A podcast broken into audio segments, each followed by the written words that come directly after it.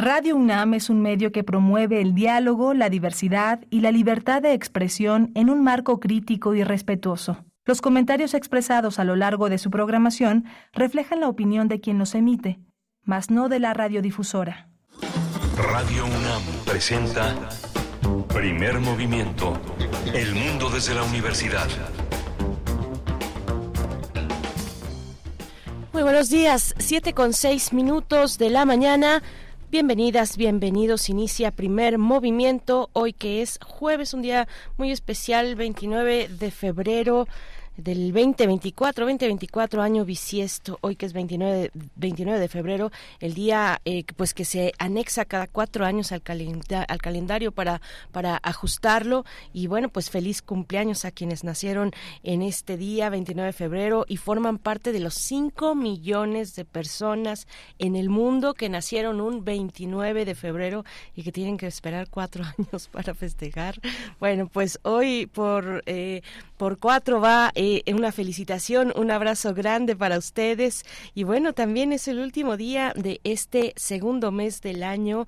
Estamos con ustedes en, la cabina de FM de Radio UNAM en vivo por el 96.1 de la frecuencia modulada, 860 de amplitud modulada, también en el sitio electrónico de Radio UNAM www.radio.unam.mx. Mm, igualmente nos van a escuchar en distintas plataformas que reproducen la señal de radio a través de Internet. Rodrigo Aguilar se encuentra en la producción ejecutiva, el señor José de Jesús Silva en la operación técnica, en los controles y también Eduardo Castro en el servicio social, Miguel Ángel Quemain en la conducción. Miguel Ángel, Buenos días de 29 de febrero, ¿cómo estás? Buenos días de 29 de febrero, una fecha muy muy muy significativa.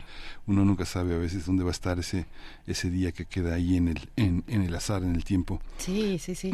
sí hay, hay, muchos, perdón, hay, hay, además eh, um, superstición en torno a este día, que sí es de que sí es de buena suerte, que si no, que hagas que, que no hagas esto, que no te cases, que bueno, hay una serie ahí de, de, de cuestiones en torno al 29 de febrero, pero sí sí que es un día especial. Fíjate que estaba conversando por ahí eh, con alguien y me decía, es que el 29 de febrero debería ser feriado debería ser un día feriado, todos deberíamos decir perfecto, vamos a vamos a hacer cualquier otra cosa que no sea lo que hacemos cotidianamente entre semana, pero bueno, pues a ver si por ahí alguien escucha y, pues efectivamente le gana la emoción de un 29 de febrero. También, bueno, siendo el último día de eh, el mes de febrero, ya mañana inician las campañas. Miguel Ángel, nada más eh, permíteme hacer este este brevísimo, brevísimo eh, pues recuento de lo que va a significar en términos de la comunicación política y en términos de los spots, porque por ahí alguien se puso a hacer las cuentas de cuánto tiempo estaría, digamos, cuánto tiempo eh, significa la suma de todos estos eh, de estos spots son en total 170 mil horas para transmitir 20 millones 361 mil 81 spots en radio y televisión. Y el dato curioso y espeluznante, por si fuera poco, es que si pensamos esas 170 mil horas en años, si los ponemos así en años y las, dividimos en, en años, serían un total de 19.4 años de spots con 170 mil horas. A ver, eh, ustedes pueden hacer ahí la, la, la resta, la división fácilmente y, eh, y bueno, darnos cuenta que, que, eso, que el total de los spots, si, si, si los ponemos todos enfilados en línea, digamos, en una línea de tiempo, serían 19.4 años de spots para esta... bueno, a mí me sorprendió mucho. Eh, tal vez tú ya lo has visto todo, pero a mí me sorprende, me sorprende esta cantidad, ah, eh, pues de de, mensajes eh, de campaña a los que vamos a estar sometidos la, la población este estos tres meses, ¿no? Sí, lo que pasa es que es un, un, ruido de fondo que se convierte en una estrategia y en una metodología de, de, convencimiento, de difusión de información, pero el ruido de fondo está ahí siempre, ¿no? Es algo que eh, uno, si uno pusiera en línea muchas de las insistencias mercadológicas que tenemos, sería un algo semejante, ¿no? Esa, esa insistencia que ahora vemos en lo político porque atañe a la conciencia personal y a la conciencia política, pero este, la, la manera de insistir tiene equivalentes en otras esferas de la vida, sobre todo en la parte en la parte ideológica, no comercial, musical, que, a la que estamos sometidos todos los días. Pues mira, si te entendí, entonces eh, sí, como una estrategia de campaña, el aturdimiento, ese ruido de fondo, eh, es, es eh, finalmente una de las lecturas entre esta cantidad impresionante. Yo sigo, pues sí, muy impactada con, pues con estos datos, ¿no? Que son datos curiosos. Finalmente ya sabíamos que venían muchísimos y que vienen muchísimos spots, pero bueno, verlo en esas dimensiones, hacer comparativas, siempre funciona para darle precisamente dimensión a lo que estaremos escuchando durante los siguientes tres meses. Ya el día de mañana arrancan campaña, eh, son los arranques de campaña para el caso de la doctora Claudia Sheinbaum de la coalición Sigamos Haciendo Historia, arranca a las cuatro de la tarde en el Zócalo Capitalino. Xochitl Galvez del Frente Opositor arranca en Fresnillo, en Zacatecas, en el primer minuto, en el primer segundo del el primero de marzo eh, Álvarez Maínez, por su parte, eh, se va a Jalisco, se va a Jalisco, el candidato de Movimiento Ciudadano se va a Jalisco, a Lagos de Moreno. Bueno, pues habrá quien no esté tan contento, ¿no? Con, con ese arranque, pero pues así son las cosas y así van a arrancar las y el candidato a la presidencia de la República. Sí, muy interesante, muy interesante la contienda que está aparentemente muy definida, ¿no? Muy definida porque quienes están tras cada uno de los candidatos tiene ya prácticamente un, un destino dibujado. Dependerá muchísimo, en muchísimas condiciones, toda la gente que está detrás en una de las votaciones nuevamente más grandes de la de la historia con muchísimos cargos públicos en todo el país muchísimas responsabilidades y lo que está detrás también es eh, el cogobierno del narco ¿no? que se, y de la delincuencia organizada que pretenden tener sus candidatos y sus gobiernos y va a ser una pues una justa pues muy muy dolorosa y muy fuerte no ya empezamos con muchísimos asesinatos los últimos en Michoacán, ¿no? En Michoacán, un foco rojo, rojísimo, en términos de violencia electoral asociada con la delincuencia organizada. Bueno, pues así es, así es. Les damos, les damos la bienvenida, pues. ¿Y qué vamos a tener esta mañana? Vamos a tener, vamos a tener un documental extraordinario de Ludovic Bonlieu, que es eh, Toshqua, un documental en el que trabajó hace siete años. Hemos hablado ya muchas veces con Ludovic. Ludovic eh, estuvo con nosotros para hablar de Acuérdate de Acapulco, de Guerrero, de Por qué los matas. Eh, un, documentalista francés eh, afianzado en México con todo un compromiso con la lengua, con el dolor, con el país, con Latinoamérica, ahora con Centroamérica como uno de los puentes, una de las grandes arterias hacia México. Vamos a tener también la participación de una gran protagonista que Ludovic Bonlieu ha logrado colocar en un papel verdaderamente extraordinario que es Mari Martínez Hernández. Ella, ella es la protagonista de esta dolorosa historia que atiende eh, la vida de muchísimos migrantes hondureños en nuestro país. Ludovic eh, estudió historia, fotografía, cine documental en Francia, México y Estados Unidos y desde 2002, hace más de 20 años, trabaja sobre los movimientos sociales y los derechos humanos en el estado de Guerrero. Guerrero 2000 de Guerrero, su película Guerrero de 2017 fue premiada, seleccionada en muchísimos festivales mexicanos e internacionales y recibió la Diosa de Plata al mejor documental por la Asociación de Periodistas Cinematográficos de México, PECIME. Bien, tendremos después también la participación de la doctora Gloria Delgado Inglada, astrofísica, comunicadora científica y colaboradora para Primer Movimiento cada 15 días en jueves en el Observatorio Astronómico.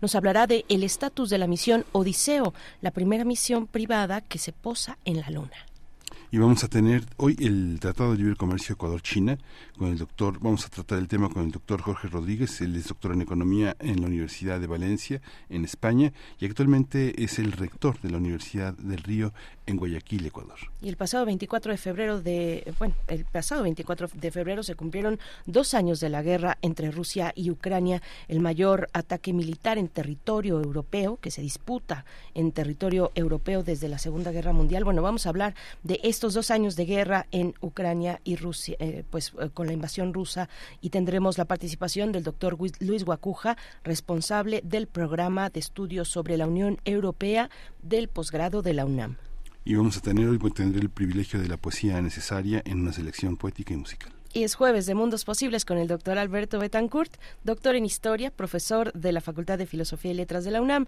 Maniac, la ciencia entre la razón y la, y la locura, un comentario a partir de la novela de Benjamin Labatut. Vamos a tener, es la, es la participación del doctor Alberto Betancourt, que cada jueves nos acompaña desde la reflexión.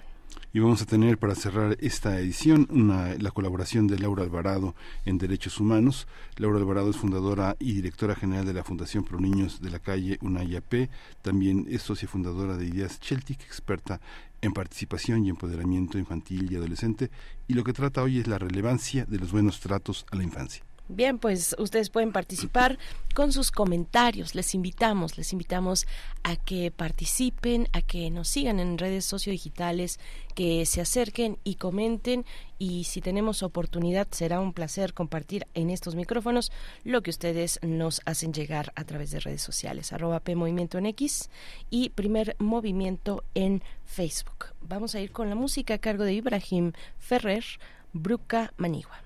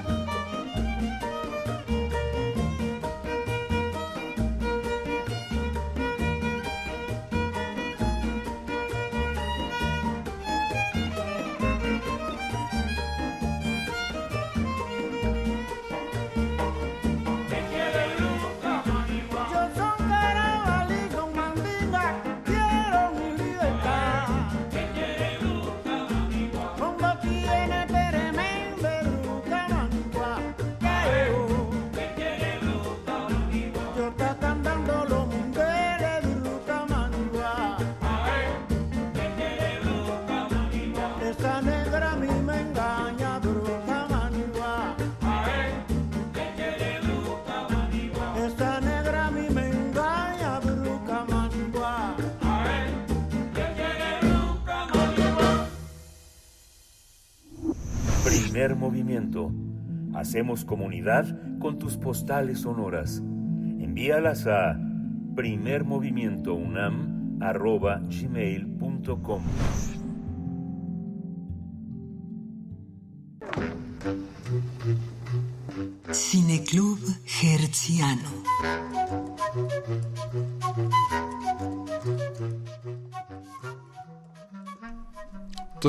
es una palabra de, de la lengua pesh que hablan las comunidades indígenas de Honduras y significa desaparecer.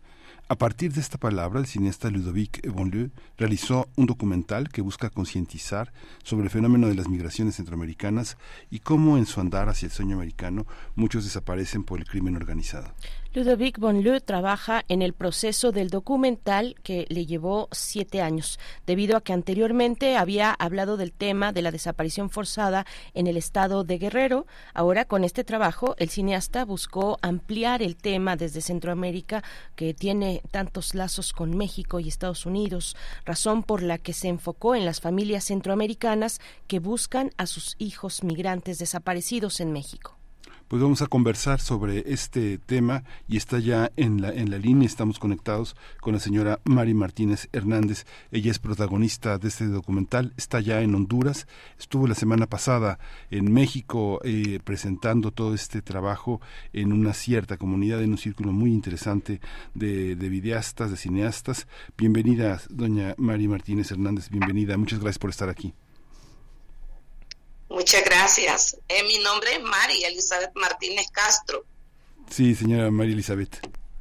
Gracias, gracias Mari. Buenos días, bienvenida. Gracias por, por tomar esta comunicación. Nos, nos acompaña también y nos encontramos eh, con el director de este documental, Ludovic Bonleu. Él ha estudiado historia, fotografía, cine documental en Francia, en México, en Estados Unidos. Desde 2002 trabaja sobre los movimientos sociales, como hemos dicho, y los derechos humanos desde el estado de Guerrero. Su película Guerrero eh, de 2017 fue seleccionada y premiada en numerosos festivales mexicanos e internacionales y fue galardonada con la Diosa de Plata a Mejor Documental por la PECIME, la Asociación de Periodistas Cinematográficos de México. Gracias, Ludovic Bonleu, por estar con nosotros. Buenos días. Buenos días, muchísimas, muchísimas gracias por la invitación. Muchísimas gracias. Vamos a arrancar contigo, Ludovic, porque eh, has, has, colocado un, un, nuevo dolor, pues, en, en, nuestra lengua, en una lengua originaria y además en Latinoamérica. ¿Cómo, cómo eh, vienes de una serie de documentales, cómo se ha cargado de belleza y dolor este, este documental, de belleza, dolor y, de, y además de verdad? Cuéntanos cómo, cómo está concebido un poco a lo largo de tu propia historia como cineasta. Sí, como bien lo han mencionado, he trabajado mucho sobre problemas de derechos humanos y de desaparición en el estado de Guerrero anteriormente, pero ahorita con Tosco quise ampliar un poco el panorama y verlo a nivel regional, es decir, eh, tanto desde Centro, Centroamérica, México y Estados Unidos. Por esta razón elegí eh, seguir a las madres que están buscando a sus hijos migrantes que han desaparecido en México eh, y, decidí enfocarme en, en, Mari, que está ahí con nosotros. Por cierto, ella está en México ahora. Ah. Estamos presentando el documental en salas. sí. Y, y entonces eh, eh, María es muy representativa de esas madres que, que, vienen cada año a buscar a sus hijos en, el marco de la caravana de madres de migrantes desaparecidos. Y eso me permite hacer un, una, una pregunta, un cuestionamiento sobre ese sistema económico que hace que la gente tenga que huir de sus países, muchas veces por la violencia y la pobreza, y que en camino los desaparece, ¿no? Y de hecho se llama Tosco el documental porque en Pesh, ese idioma de Honduras, eh, que está desapareciendo hoy en día, eh, significa desaparecer. Eh, y uno de los personajes del documental es Francisco, que es un señor que vive en la selva y que está viendo cómo sus hijos tienen que huir de, este paraíso terrenal eh, por, por, los invasores de tierra, ¿no? que están ligados al crimen organizado. Y entonces está viendo cómo ese sistema económico está haciendo huir la gente, pero también desaparecer ecosistemas y eh, culturas enteras como su propia cultura del pez. Sí, gracias Ludovic. Eh, Mari, Mari Martínez, eh, cuéntanos por favor, Mari, eh, tu, tu, propia historia. Brevemente cuéntanos tu historia de búsqueda y cómo, cómo llegas con las Madres Centroamericanas, esta, esta organización, esta manera de organizarse en pos de, de, de, la memoria, de no olvidar, de la imposibilidad de olvidar y de seguir avanzando en la búsqueda. Eh, Mari, cuéntanos un poco. Sí, eh, bueno, eh, comienza cuando me doy cuenta de que mi hijo desaparece, que lo bajan de un autobús entre Nuevo Laredo y Reynosa y desde entonces pues yo no tengo noticias más de él y ahí es donde comienza mi, mi, mi dolor, mi angustia, eh, voy a la Cancillería de Honduras, pongo la denuncia, eh, estoy yendo por un mes y a nada porque no me dan respuestas. Eh, después comento en mi iglesia donde voy al pastor que tengo mi hijo desaparecido. Allí me está escuchando una hermana de la iglesia y me dice que ella también tiene un hijo de una hija desaparecida, ya tenía en ese tiempo como 18 años de desaparecida. Me quedo con la boca abierta y me dice si quiero ir al comité que asistía y yo le dije, claro que sí. Entonces ahí cuando llego al comité, ya miro yo que no solo soy yo la que estoy pasando por ese dolor, por esa angustia, sino que veo que hay muchas madres eh, pasando por lo mismo y que me, a mí me reciben con un abrazo, con palabras de aliento y, empiezo a, a, a, empezar a buscar a mi hijo. En, bueno, en ese entonces, al siguiente año, perdón, eh, perdón, en el 2014, mi hijo se viene el el 22 de febrero del 2013, el 11 de marzo, eh, a las tres y media de la tarde del 2013, fue la última comunicación que tuvimos, y al 2014 yo viajo para acá invitada por eh, el Comité de Migrantes de eh, Mesoamericano, Movimiento Migrante Mesoamericano, que la coordinadora es Marta Sánchez, y viajamos las madres para acá a México a buscar hijos desaparecidos con la alegría de que ese año una mamá, una, quiero decir, una, sí, una mamá encuentra a su hijo en una cárcel. Y, y ella pues ahí se da cuenta de que su hijo no, no está muerto, de que su hijo está vivo, pero que lo han incriminado por cosas que no son lo golpearon, lo trataron pésimamente y allí ella empieza a darse cuenta que su hijo tenía 13 años de haber de estar metido en la cárcel injustamente. Después, en la, ya en otra caravana, que fue cuando conocí a Ludovic, eh, una hermana eh, encuentra a su, a su hermana en pleno en plena caravana y son cosas que a nosotros nos motiva más para seguir y seguir buscando a nuestros hijos desaparecidos, que allí no solo somos madres, sino que somos, son eh, hermanos buscando a sus hermanas, eh, hijos buscando a sus papás, eh, esposas buscando a sus esposos y nosotros las madres buscando a nuestros hijos. Entonces ahí es donde yo comienzo a la búsqueda y desde entonces yo no he dejado de buscar a mi hijo hasta el momento no sé nada de él desde el día que me lo bajaron del autobús y bueno, yo por eso estoy en la, en la lucha eh, para saber qué pasó, dónde está y, y no dejaré de hacerlo.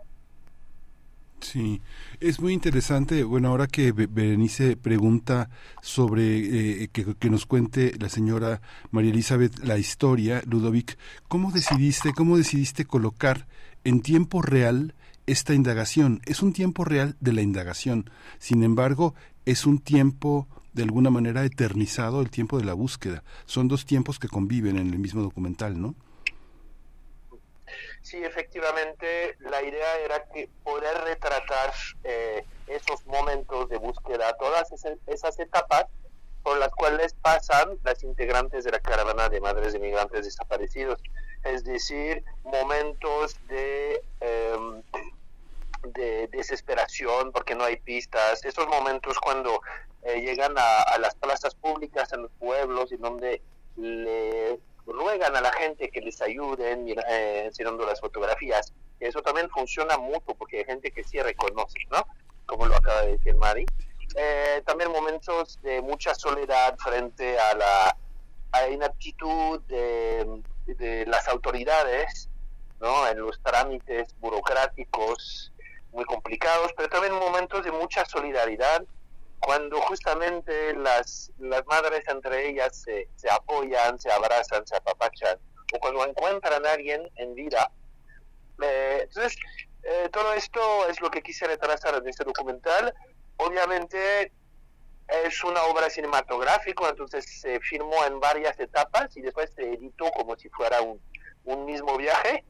Además pasó una pandemia que fue complicado filmar, pero ya lo logramos y entonces cuando ven el documental tenemos la sensación que es un mismo viaje. Sí, Mari, eh, pues de, un mismo viaje, bueno, que, que ha sido una lucha, una búsqueda, pues eterna, eterna para ti. Cuéntanos en qué, cuáles, cuáles han sido los momentos más difíciles de esta, de esta búsqueda. Naturalmente, no, no localizar a tu hijo desde 2013 para, para cuando escuchamos tu historia y la historia de, de tantas mujeres como tú que están buscando a sus hermanos, a sus esposos, a sus hijos, sus hijas. En ese tiempo, en ese, los, los mexicanos podemos reconocer lo que estaba ocurriendo en ese tiempo, 2013, en, en Tamaulipas, en este caso entre Nuevo Laredo y Reino donde pierdes eh, ya el contacto, digamos, ya no sabes qué pasa después con tu hijo. Eh, Mari, ¿cuáles son, qué, ha sido lo más complicado, los momentos pues más difíciles de esta, de esta búsqueda? Dinos, por favor, cuéntanos. Sí, lo más complicado ha sido pues ah, la pandemia, porque desde que empezó la pandemia pues las caravanas se han parado y no, no han venido, eh, me parece que vinieron el año antepasado para en mayo, pero solo se estuvieron 10 días y la caravana se tarda un mes para dar la vuelta a la agenda que ellos, ellas uh, eh, asignan para pasar estos caminos, venir haciendo la incidencia con las fotografías, haciendo las uh, marchas y eh, juntándonos aquí con las otras mamás.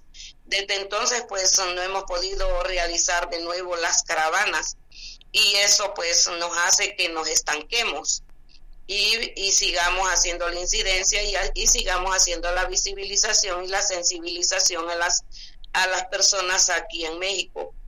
También a, mí, a nosotros se nos dificulta lo que es la visa porque nos hacen muchas preguntas, nos detienen demasiado en las fronteras.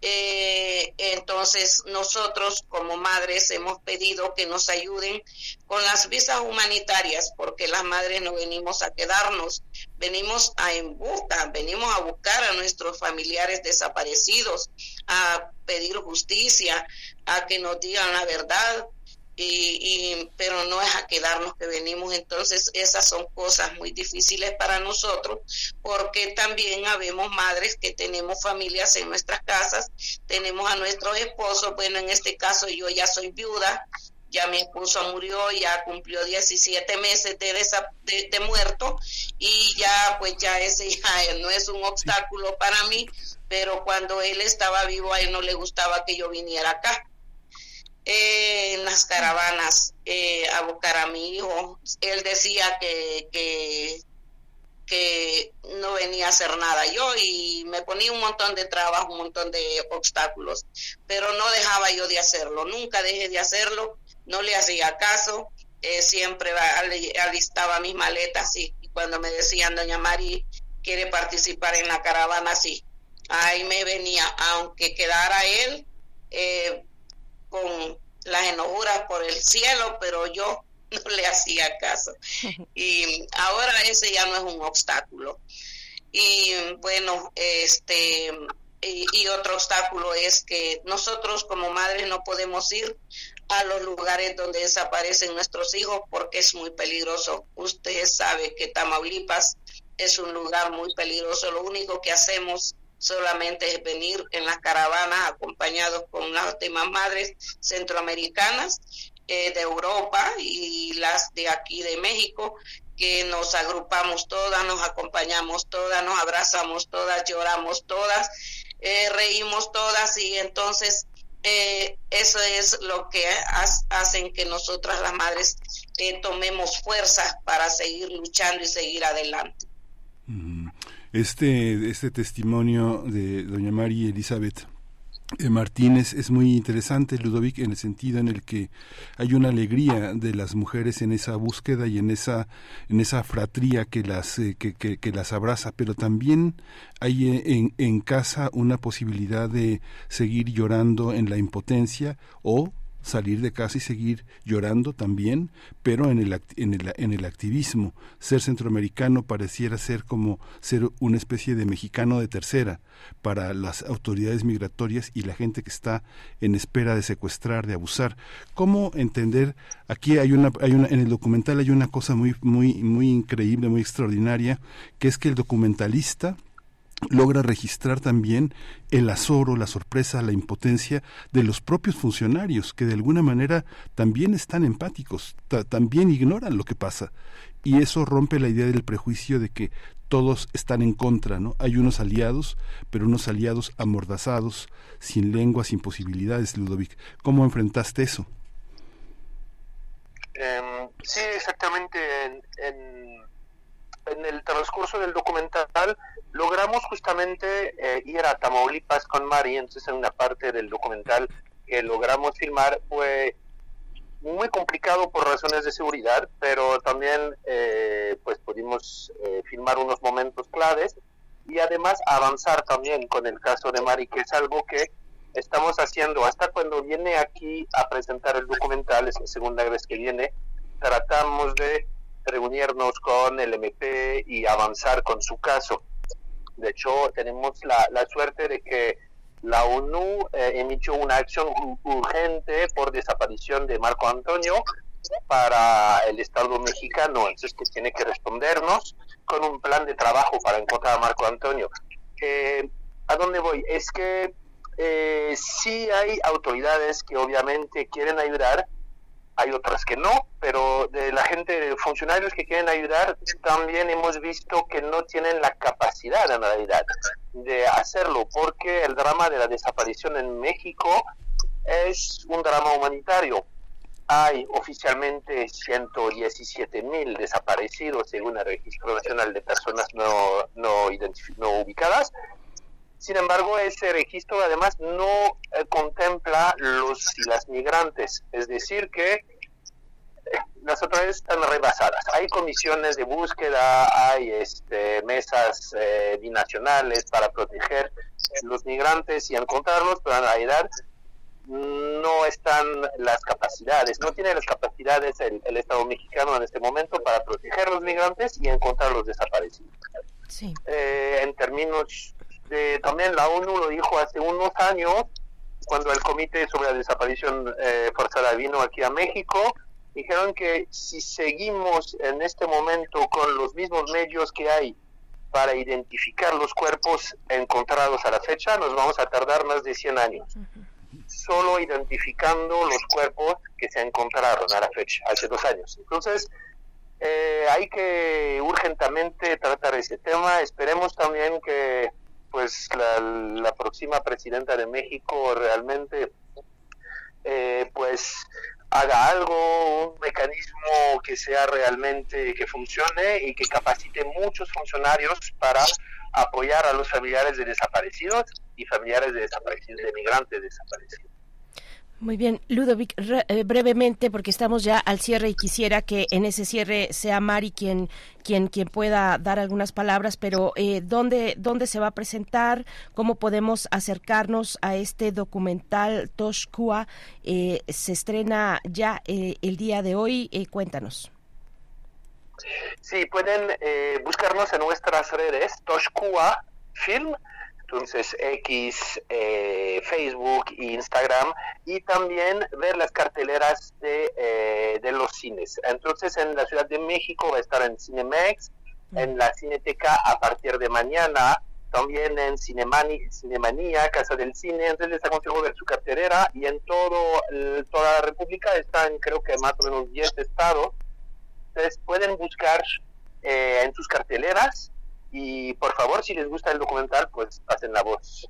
Gracias, gracias Ludovic eh, Von Leu. Eh, Mari, Mari, ¿con qué cerrar? ¿Cuál es el mensaje que le dejas, Mari, a las autoridades, a la sociedad? ¿Con qué quieres cerrar? Bueno, eh, mi mensaje es que los migrantes cuando se vienen de nuestras casas, de nuestros países, cuando salen de sus casas, ellos lo hacen por necesidad, lo hacen por hambre, lo hacen por sacar a sus familias adelante, porque hay una pobreza, hay también mucha violencia, eh, los cambios climáticos, a veces la gente no entiende cuáles son los cambios climáticos, a veces solo dicen sequía, pero no, es cuando hay mucha lluvia y quizás la gente de los pueblos siembran sus tierras y esta, la mucha lluvia se lleva sus sembradíos, se llevan sus casas porque algunas eh, eh, caseríos están cerca de quebradas, están cerca de ríos, se llevan sus ganados, se lleva todo lo que han sembrado y las sequías hacen lo mismo, se, secan eh, lo que es lo que siembran, no, no nace y, y, y es cuando pierden toda la semilla. Entonces, ¿qué hacen ellos? Es salir también a buscar eh, cómo salir adelante, cómo sacar adelante a su familia, no morirse de hambre, no dejar morir sus hijos de hambre, lo hacen por necesidad. Y yo mi mensaje pues es que los uh, traten bien a los migrantes. Eh, ellos pues uh, eh, salen con, con mucha necesidad de trabajar, de trabajar. Algunos se quedan aquí, pero la mira de ellos siempre dicen Estados Unidos. mi hijo lo hizo por la violencia, la violencia que hay en nuestro país y también por la necesidad porque a mí por último ya ella ya él ya ni compraba ropa. Él eh, como lo cuento yo en la en el documental mi hijo caminaba haraposo, mejor dicho, eh, con ropa que no era de su medida, que a mí me regalaban ropa, eh, yo le daba pantalones, le daba camisas, y eran ropa que no era de su medida, entonces él, yo le decía, qué feo te miras con esa ropa, pero cuando se puso una ropa que mi hijo menor, el más pequeño, y mi nieto, que no son de una soledad, eh, le regalaron un, eh, una camisa y un pantalón cada uno, eh, fue como que se transformó y, y lo miré tan cambiado que allí se miraba eh, quién era él. Era un muchacho tan guapo, yo como madre lo miro hermoso y guapísimo, salió de mi casa. Y lo último que tengo es cuando él me dice, pues mamá, llegando a México, yo le hablo. Y, y eso fue lo primero que él me ah, eh, hizo, me habló, que ya había llegado a Palenque, él entró por Palenque. Y yo, este, bueno, le, yo le agradezco a Dios porque él llegó bien hasta Nuevo Laredo. Allá pues fue cuando él se hizo el traslado para Reynosa y fue cuando él se desapareció en mediaciones. Bueno, mi mensaje es que miren la película, que ahí van a ver el trabajo de las mamás, ahí van a ver las alegrías, también ahí van a ver eh, que no solo es mi historia, sino que la de don Francisco, van a ver por qué nuestros hijos salen de nuestros países y que los traten bien a los migrantes. Pues muchísimas gracias, señora María Elizabeth Martínez eh, Castro. Muchas gracias, eh, Ludovic Monlieu, por esta, esta, por este trabajo tan, tan, tan importante que continúa este trabajo que Ludovic Monlieu ha hecho durante muchos años eh, y muchas gracias, muchas, mucha, mucha vida para esta, esta, esta inmortalización de la búsqueda del dolor y al mismo tiempo de la belleza y la verdad. Gracias, Ludovic. Gracias a ustedes. Gracias a ustedes por tomarnos en cuenta. Gracias. Un abrazo, mucha suerte Mari, mucha suerte a todas las madres buscadoras. Mari Martínez, eh, buscadora hondureña que desde 2013, marzo de 2013 fue el último momento que tuvo eh, pues el contacto con su hijo, con Marco Antonio y lo busca, lo busca en estas caravanas que llegan por el sur de nuestro país. No, no se pierdan este documental bello, muy muy bello también. Además, en medio de este horror eh, em, Toshkua eh, es una palabra en pesh que se traduce como desaparecido y bueno pues estará en las salas, de cine a partir del día de hoy en eh, pues en distintas ciudades en 10 estados del país incluida la capital también Miguel Ángel. Vamos vamos a hacer una pausa musical. Son las 7 con 47 minutos a cargo de Mongo Santa María Linda Guajira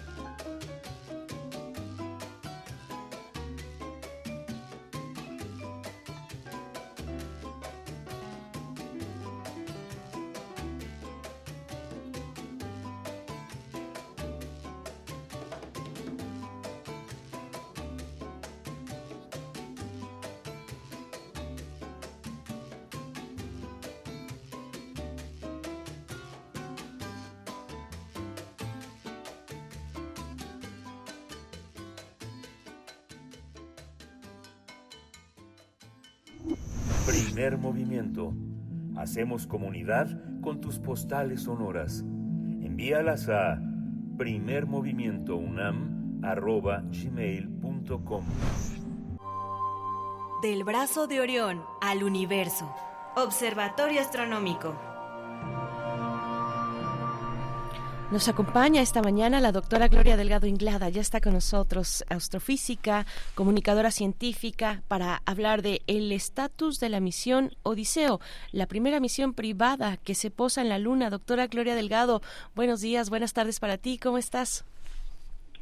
Hola, muy buenos días, buenas tardes. Yo siempre encantada de estar aquí en primer movimiento con ustedes. Igualmente, Gloria, nosotros también de escucharte. Cuéntanos. Sí, pues bueno, ya han pasado más de 50 años desde que la última misión del programa Apolo, que todos recordamos, llegara a la Luna. Eso fue en 1972. Y ahora, unos cuantos años después, Estados Unidos ha logrado regresar y lo hace con Odiseo, que es una nave que ha sido desarrollada por una empresa privada llamada Intuitive Machines. Les recuerdo que los únicos países que han logrado alunizar hasta el momento eh, son Estados Unidos, Rusia, India, China y Japón. Pues bien, Odiseo fue lanzado el 9 de febrero, iba a bordo de un cohete Falcon y durante una semana estuvo recorriendo cerca de un millón de kilómetros hasta llegar a la órbita lunar. Y el alunizaje sucedió el jueves pasado, 22 de febrero, algunos lo habrán seguido por las redes, eh, lo hizo muy cerca de un cráter llamado Malapert A y está situado en el polo sur de la Luna. ¿Por qué en este lugar? Bueno, pues esta zona es muy interesante, desde hace mucho tiempo ya interesa a la comunidad científica porque se piensa que ahí podría haber agua helada bajo los cráteres que están en esta región del, del polo sur de la Luna. Lo novedoso de este acontecimiento, bueno, por un lado, pues esto de que Estados Unidos consigue regresar a la Luna, pero además que lo hace a través de una empresa privada. La NASA pagó 118 millones de dólares a esta empresa, Intuitive Machines, para desarrollar el proyecto. Y el objetivo es un poco ir allanando el terreno allí en la Luna para futuras misiones tripuladas que ocurrirán, bueno, pues dentro de varios, varios años. Pero además hay otra empresa privada involucrada, porque les he dicho que el lanzamiento estuvo a cargo de un cohete Falcon, que son de la empresa SpaceX. Así que bueno, pues esto es, es, muy interesante. Esta participación de la empresa privada es algo que, que, está marcando un hito ¿no? en la exploración espacial. Un poquito sobre qué es lo que lleva a bordo este módulo Odiseo, pues bueno, lleva experimentos científicos, claro, de la NASA, pero también lleva alguna carga comercial. En cuanto a, a lo científico, pues, por ejemplo, tiene un reflector que, que está hecho con prismas de cuarzo y que sirve para medir el tiempo que tarda la luz en ir y volver a un determinado lugar. Esta luz es emitida por láseres y así se pueden medir distancias con mucha precisión. También hay un equipo que lo que va a medir es la altura y la velocidad eh, de un descenso y también funciona con luz. Hay, por supuesto, cámaras de video para poder estudiar la superficie. Hay una especie de valija de radio que se piensa que se usará en el futuro, los, futuros vehículos que estén en la Luna para poder maniobrar y también hay un sistema que permite saber la cantidad de combustible que queda en, los depósitos. Esto no es sencillo porque en la Luna ya saben que el líquido flota y forma unas burbujas así con una forma muy muy poco definida, entonces no es fácil estimar, así que se necesitan aparatos, instrumentos específicos porque obviamente es importante saber cuánto combustible queda antes de hacer cualquier maniobra. Bueno, pues algunos de estos instrumentos fallaron, por ejemplo, la, la guía láser que pues resultó que estaba desconectada, físicamente desconectada. Parece ser que alguien la habría desconectado antes del despegue por seguridad, pero después no se volvió a accionar y entonces hubo que, inventar un plan B, hacer uso de otro sensor para poder descender y por eso se tuvo que, dar una vuelta más a la Luna para poder prepararse para este plan B.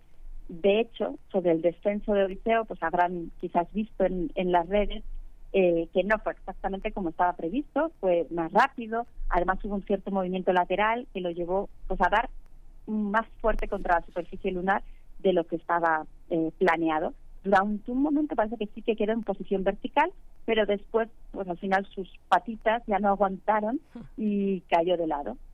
Eh, algunas novedades, bueno, pues ayer precisamente hubo una rueda de prensa en la que todos los involucrados destacaron el éxito de la misión.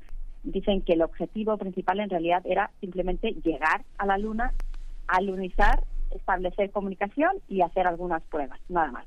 Entonces, que eso, pues que sí se logró con éxito. Se mencionó, curiosamente, en la rueda de prensa un poquito sobre la estrategia de comunicación que se había seguido y que quizás no fue la mejor, porque, bueno, eh, en un primer momento, cuando ocurrió el alunizaje, pues de hecho hubo una especie de silencio, de, espera tensa que, que es normal en estas situaciones, pero quizás fue un poco más de lo normal y la gente pues empezó a pensar que, que algo no estaba saliendo como, como se había planeado, algo no estaba saliendo como debía, ¿no? Después ya se dijo que, que el vehículo estaba muy bien y que había comunicación, ¿no? Con el vehículo, pero no se mostraron imágenes. Entonces, de, nuevo la gente empezó a sospechar que quizás algo no, no era como lo estaban contando. Y al final ya sí que se llegó a admitir que el artefacto se había enganchado, se enganchó con uno de sus pies, de sus patitas, en la superficie de la Luna y cayó de lado. ¿Cómo no? Les invito a buscar ahí en, en, las redes un montón de memes con eh, pues al respecto de esta pobre caída de, Odiseo. Pero bueno, esta caída, el, el, efecto que tuvo es que pues, pues limita el tiempo de carga de las baterías, que no se pueden cargar completamente, y por tanto el tiempo de duración de la misión pues es inferior. Va ido cambiando, al principio eran más pesimistas y parece que en la rueda de prensa ayer son un poco más optimistas. El cálculo es que hasta el martes por la mañana se podrá seguir esta comunicación y estos son unos dos o tres días menos de lo inicialmente planeado si Odiseo hubiera caído perfectamente vertical y se hubiera podido cargar por completo sus baterías. Algo muy parecido le pasó hace no mucho a una misión japonesa, pero en este caso, por desgracia, la caída fue tal que ya no se pudo recuperar, ya no se pudo cargar nada y la misión pues terminó. Así que bueno, no, no es tan malo finalmente. Y bueno, lo que sucede es que ahora ya se está acercando la noche lunar, eh, la gélida noche lunar, un momento muy frío que por lo que dicen, pues Odiseo quizás no está preparado para estas temperaturas, pero bueno, se pondrá a dormir y se va a esperar para ver si cuando regrese el día y la luz solar es capaz de finalmente cargarse y despertar, algo que no está para nada asegurado, pero bueno, ahí en, en la NASA son optimistas dicen que Odiseo es un gran luchador y que podrá hacerlo. Pero bueno, para que vean el impacto que tiene esto, el jueves, tras el alunizaje, en principio fue exitoso, y se dispararon en la bolsa las acciones de, la empresa Intuitive Machines, pero el lunes, cuando se conoció sobre la caída del módulo, ¡boom!, se desplomaron estas acciones. Así que vean el impacto que puede tener todo esto. De cualquier forma, sea como sea las, las acciones de esta empresa, todavía tiene pendiente muchas misiones con la NASA. Es un acuerdo a largo plazo, es un primer paso en esta alianza y, bueno, sin duda, como decía antes, eh, la empresa privada está incursionando en la carrera espacial. Esto no ha hecho más que iniciar, así que tenemos que seguir atentos y ver cómo va evolucionando eh, pues este camino. Qué interesante, Gloria Delgado todo este, todo, todo este panorama. Te agradecemos muchísimo que siempre estés con ese, con esa eh, capacidad de, de, sorpresa que transmites, que nos transmites a todos. Muchas gracias y bueno, nos escuchamos el próximo jueves. Muchas gracias. Bueno, el mérito no es mío, que es de la astronomía que nos fascina a todos. claro, pero relatarlo es un total mérito. Ya nos dejamos, dejamos esta, esta, esta primera hora de primer movimiento, nos vamos a ir con música, vamos a escuchar eh, Linda Guajira de Mongo Santa María, ah, perdón, no, El Manicero, nada menos que de Bebo Valdés y la Orquesta Sabor de Cuba.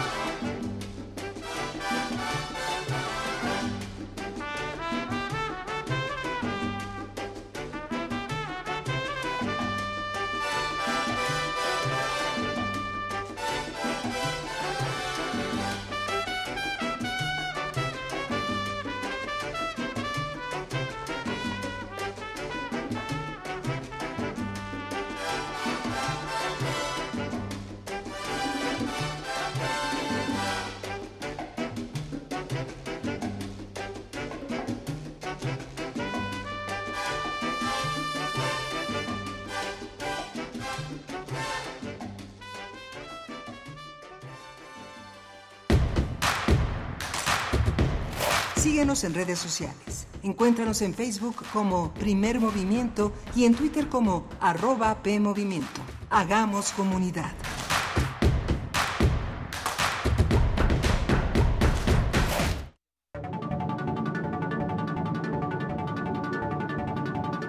Escuchas Radio UNAM 96.1 en frecuencia modulada. Visita nuestra página web radio.unam.mx.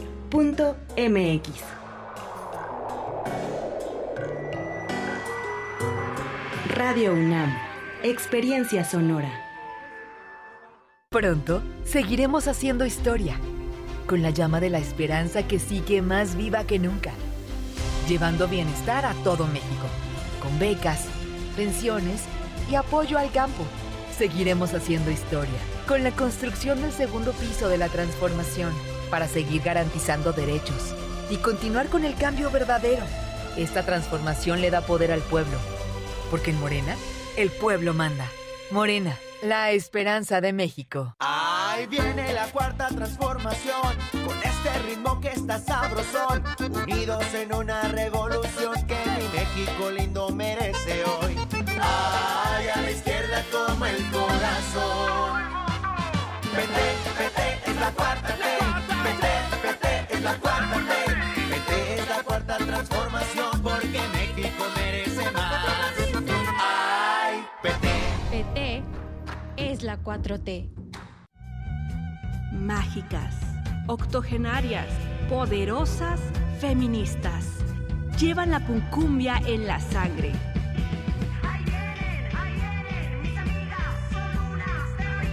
Las histriónicas hermanas Ímenes. En Intersecciones. Viernes primero de marzo a las 21 horas. Sala Julián Carrillo. Entrada libre. Radio UNAM. Experiencia sonora. Cuando juegues, juega. Cuando llores, llora. Cuando rías, ríe. Cuando grites, grita. Cuando saltes, salta. Cuando ames, ama. Cuando sueñes, sueña. Cuando votes, vota. En la vida, como en la democracia, vive con convicción. En el Tribunal Electoral del Estado de México, defendemos tu elección. Eres proveedora activa en el Registro Nacional de Proveedores del INE, ¿verdad? Sí. ¿Y ya refrendaste tu registro? No. Recuerda que tienes hasta el 29 de febrero para realizarlo. Solo necesitas tu firma electrónica activa y vigente. ¿Y dónde lo hago? Hazlo en rnp.ine.mx. Si no lo haces, se cancelará tu registro y no podrás prestar bienes y servicios en las elecciones del 2024. Ay, no, ahorita vengo, voy a refrendar mi registro. INE.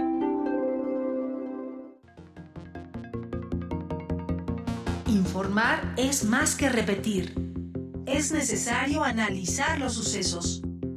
Prisma RU. Los perfiles del acontecer universitario de México y el mundo. Lunes a viernes a las 13 horas por el 96.1 de FM. Radio UNAM. Experiencia sonora. Defender una nación ordenada, unida, libre y en paz. Fue así en la defensa del INE y los poderes de la Suprema Corte. Luchamos por el regreso del Seguro Popular, las estancias infantiles y tener medicamentos para todas y todos. Apoyamos el Fondo de Emergencia de Desastres Naturales y exigimos atención a las víctimas del huracán Otis.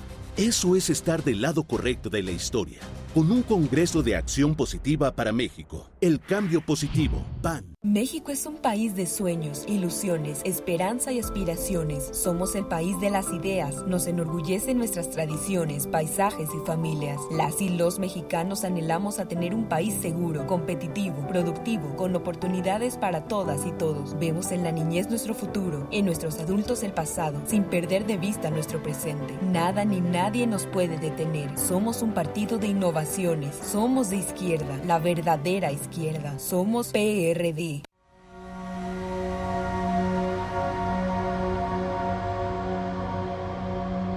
Somos lo que hacemos, pero siempre hacemos conforme a lo que pensamos. Conciencia. Exploremos la relevancia social de la psicología. Lunes a las 18 horas por el 96.1 de FM. Radio UNAM. Experiencias sonoras.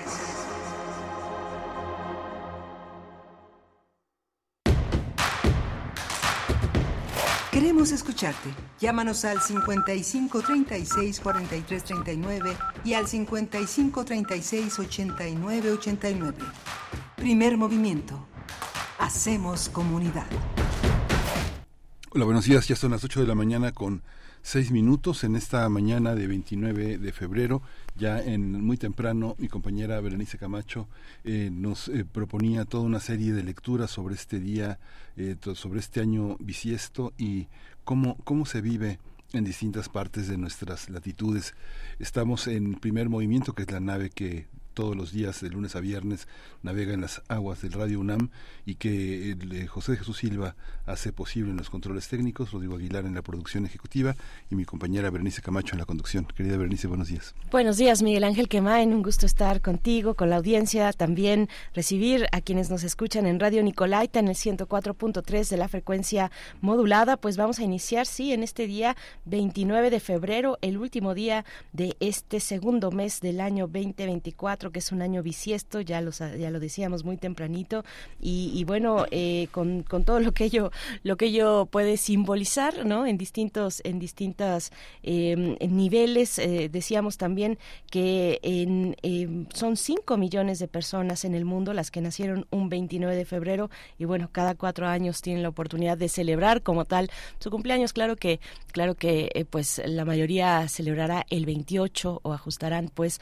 a la fecha del calendario que toque, pero bueno, ahora sí, este 2024 tenemos un 29 de febrero y les saludamos en esta mañana, en esta mañana donde también, bueno, además de que se acaba el mes de febrero, inician las campañas el día de mañana, primero de marzo, muy temprano también les comentábamos, bueno, pues sobre esta cuestión de los spots que ya nos han comentado y nos han eh, puesto algunos mensajes. Ignacio Buendía dice, los datos mencionados eh, sobre las campañas son ridículos obscenos, inverosímiles, incluso nauseabundos. Es que hacíamos esta pues esta, esta, este breve recuento a manera de numeralia mm, para el caso de los spots eh, representan 170 mil horas de transmisión en radio y televisión de un número de 20 millones 361 mil 81 spots. Y este dato, decíamos, además se vuelve curioso y espeluznante, y pues Ignacio Buendía dice obsceno, inverosímil, nauseabundo, eh, porque si juntamos, si, si dividimos una, una, una sencilla división de, de, de las horas, 170 mil horas, en total, eh, pues representarían 19.4 años de spots.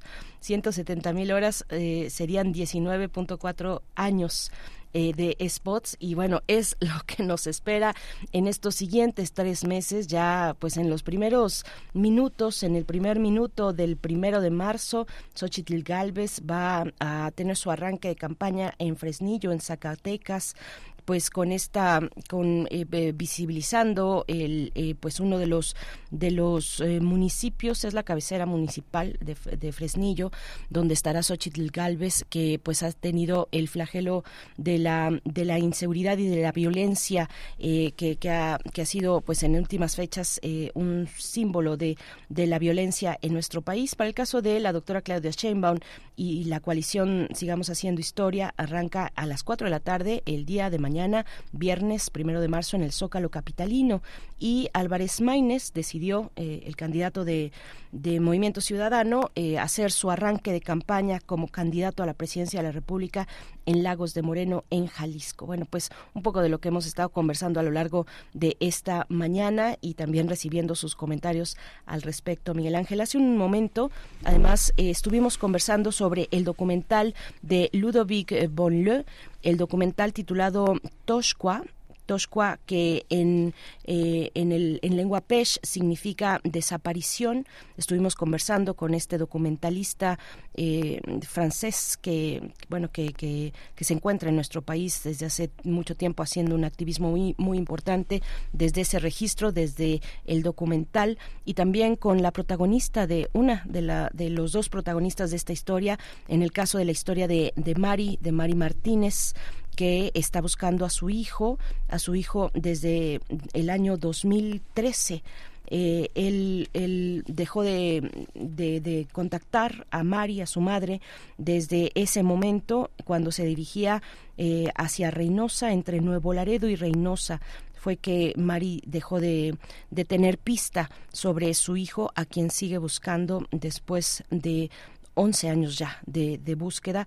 Y bueno, hay que hay que decir que es un documento, este documental, digamos, es además un documento muy valioso porque no solo retrata la historia personal de Mari, sino también logra eh, el director Ludovic eh, pues hacer una em, un retrato también social, no solamente que, que, lo hace muy bien, pero no solamente es la historia personal de Mari, sino, sino es una historia social, es una historia política también, y es una historia que nos involucra a todos los mexicanos eh, en este, eh, pues en esta situación de, de violencia, de violencia por el crimen organizado, del impacto que tiene para con las personas migrantes, en este caso centroamericanas.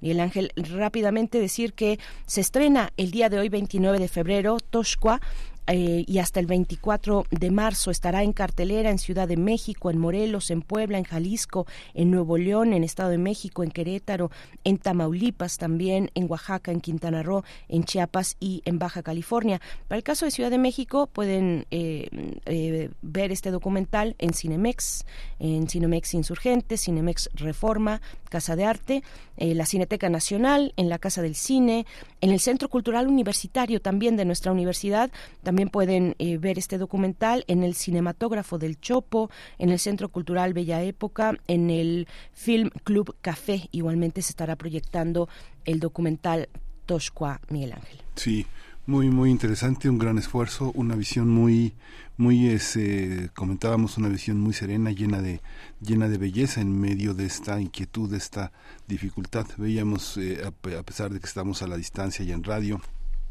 los ojos luminosos eh, recordando las últimas imágenes eh, de su hijo con eh, vivo y, anunciando pues un, futuro mejor como gran parte de estos migrantes que deciden arriesgar la vida por una apuesta, una moneda que se lanza al aire buscando un futuro que en muchos casos ha sido posible y en otros pues se ha interrumpido con esta con esta dura dura realidad que es la migración y la muerte frente a la frontera estadounidense y en el tránsito por nuestro país desgraciadamente. Desgraciadamente la desaparición en México. Vamos con otros temas. Los temas de esta hora estaremos conversando en la nota internacional sobre el Tratado de Libre Comercio que se ha celebrado recientemente entre Ecuador y China. Vamos a conversar sobre este tema con el doctor Jorge Rodríguez, doctor en Economía de la Universidad de Valencia en España. Actualmente es rector de la Universidad de Río del Río en Guayaquil, Ecuador, y va a estar con nosotros el doctor Rodríguez para hablar de este tema. Y va a estar también el tema de los dos años de que se cumplen de la guerra entre Rusia y Ucrania, la invasión rusa en Ucrania. Lo vamos a tratar con quien lo hemos hecho prácticamente desde el origen, con Luis Guacuja, que ha seguido este, este, este conflicto desde su inicio. Luis Guacuja es responsable del programa de estudios sobre la Unión Europea del posgrado en la UNAM. Así es, saludos, saludos por acá. Fugitivo 5 dice, me encantan las películas de Ludovic Bonlieu. Y Arturo AM nos dice que también este fin de mes es momento para recordar las facturas. Pues sí, buenos días, ánimo, ánimo, ánimo. Vamos ya con nuestra siguiente nota. Primer movimiento. Hacemos comunidad con tus postales sonoras. Envíalas a primermovimientounam arroba gmail.com. Nota del día. 7 de febrero pasado, la Asamblea Nacional de Ecuador ratificó con 76 votos el Tratado de Libre Comercio con China. Se firmó en mayo de 2023 por el entonces presidente Guillermo Lazo. Los asambleístas que avalaron este acuerdo lograron la mayoría simple, pero el movimiento Pash Akutik y la bancada de la Revolución Ciudadana mostraron su oposición al considerar que este tratado representa riesgos para la economía de los campesinos y va a provocar efectos nocivos en el medio ambiente. Con este acuerdo, Ecuador se convierte en el cuarto país latinoamericano en firmar un tratado con China. Las otras naciones son Chile, Perú y Costa Rica. Expertos aseguran que esta acción permitirá a Ecuador llegar a vender el 99.6% de sus productos sin aranceles a China. Asimismo, para proteger a sectores productivos sensibles de Ecuador, se excluyeron del tratado alrededor de 800 rubros chinos. Pues vamos a conversar sobre esta firma del tratado con el doctor Jorge Rodríguez. Él es doctor en Economía por la Universidad de Valencia, en España, y actualmente es el rector en la Universidad del Río, en Guayaquil, en Ecuador. Bienvenido, doctor. Muchas gracias por estar con nosotros. Buenos días, Berenice y Miguel Ángel, y muchas gracias por la invitación a este espacio. Muy buenos días, gracias, doctor Jorge Rodríguez. Pues eh, cuéntenos, por favor, en qué términos a destacar se, se da este acuerdo comercial entre, entre Ecuador y China. Bueno, un poquito para ponerlos en contexto, en el caso del Ecuador esto se viene negociando desde el gobierno anterior. Recordemos que por, temas de coyuntura política en el Ecuador eh, el presidente no va a estar recién en funciones, no llega ni a los 100 días. Por lo tanto, gran parte de la negociación se viene manejando desde el gobierno anterior. Eh, uno de los puntos fundamentales que estaba eh, basada esta negociación era que un poco poder potencializar las exportaciones hacia este mercado chino. Eh, hay estudios que mencionan todas las ventajas que tendría para nuestro sector exportador, no solo de las de, la, de los productos tradicionales, como es el caso del camarón, el banano, el cacao, que son productos que, que ya veníamos trabajando y que, que, China venía siendo uno de los, de los mercados más, más potentes, más fuertes, pero también le da oportunidad a otros sectores mucho más pequeños que quizás China puede ser una buena oportunidad. Eh, el sector exportador ha presentado un incremento en, en su tanto en, en, su volumen como ha podido diversificar su cartera de países a los que destina productos.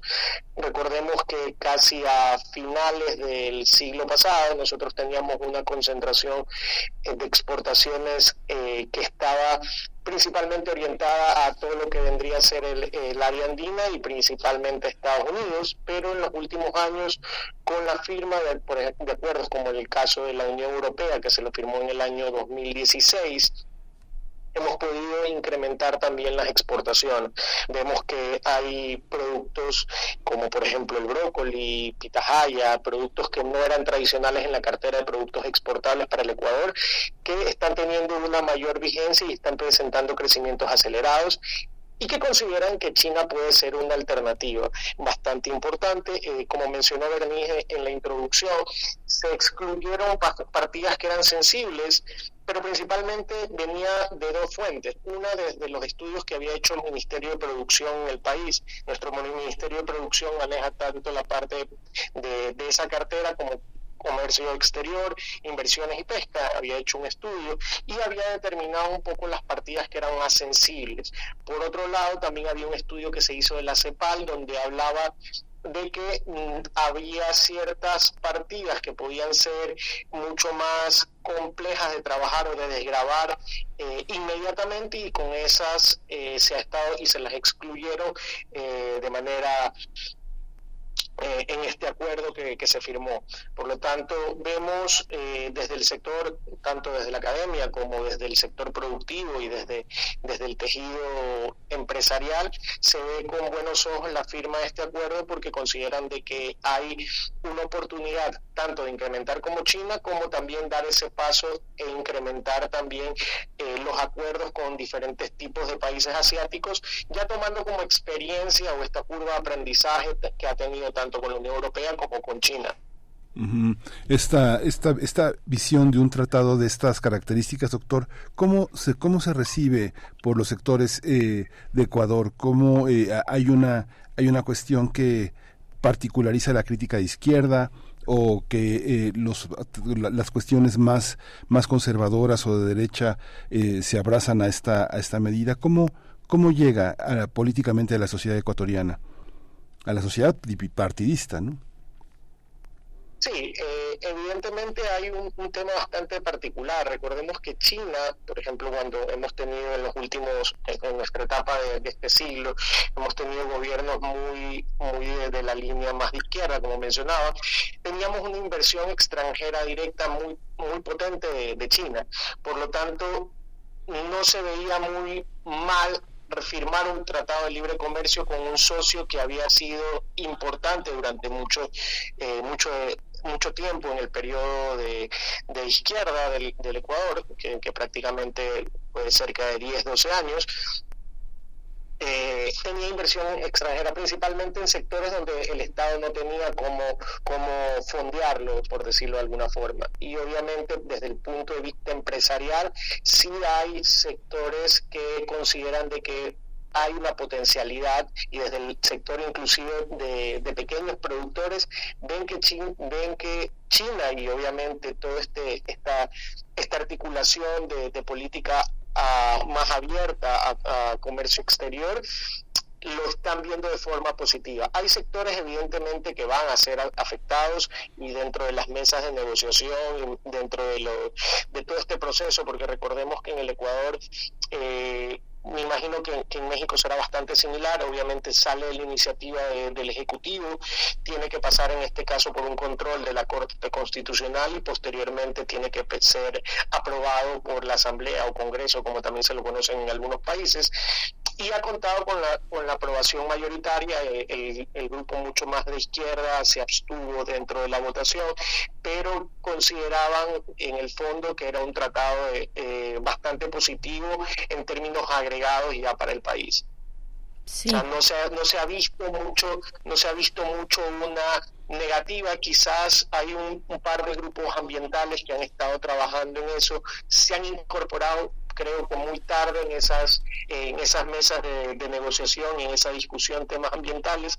Sin embargo, los acuerdos eh, también dejan cierto margen de maniobra a los países para que temas ambientales puedan ser regulados de manera diferente por las carteras de, correspondientes. Sí, gracias, doctor. Bueno, sí hay alguna diferencia, pero qué interesante escuchar cómo se da este proceso eh, con, con, una iniciativa como esta. En el caso de México sería el Ejecutivo manda una iniciativa, pasa al Congreso, eh, la manda al Congreso eh, para ser aprobado por las dos cámaras, la alta y la baja, diputados y senadores, y de ahí pues se queda ahí y se publica en el Diario Oficial de la Federación, pero si hubiera, antes de publicarse, si hubiera una controversia de, de, de inconstitucionalidad, por ejemplo, ahí sí pasaría a la Corte de Justicia, eh, pero es, interesante ver estas comparativas entre los sistemas eh, eh, ecuatoriano y mexicano. Le pregunto, doctor, ¿cuál es, ¿qué ejemplo de sectores de la economía ecuatoriana tendrían que ser protegidos ante posibles impactos negativos de este acuerdo?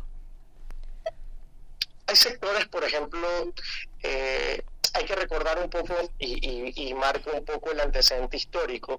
En el Ecuador principalmente los sectores que se dedicaban a la exportación, que era banano, camarón, cacao, café, durante gran parte del siglo pasado eran concentrados principalmente en la costa.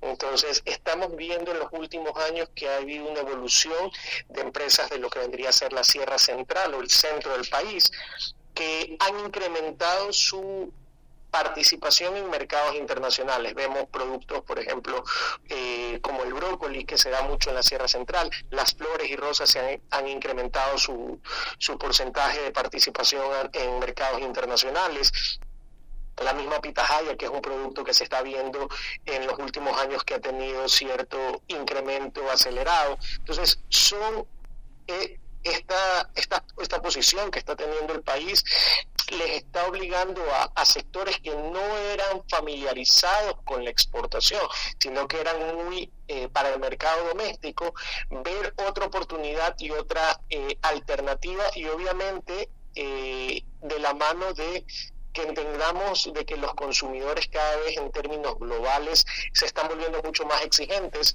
por lo tanto tanto a nivel de agricultor como a nivel de proceso de, exportación, como como tecnificación se están incorporando valor. Obviamente no al nivel que, quisiéramos desde la óptica académica, que quizás entendemos que, que, la industrialización o tecnificación de muchos productos exportables debería ser lo ideal y lo óptimo, pero eh, entendemos que, es un camino, ¿no? Que, también están las empresas en esa dinámica de ir mejorando tiempos para poder abastecer a mercados diferentes.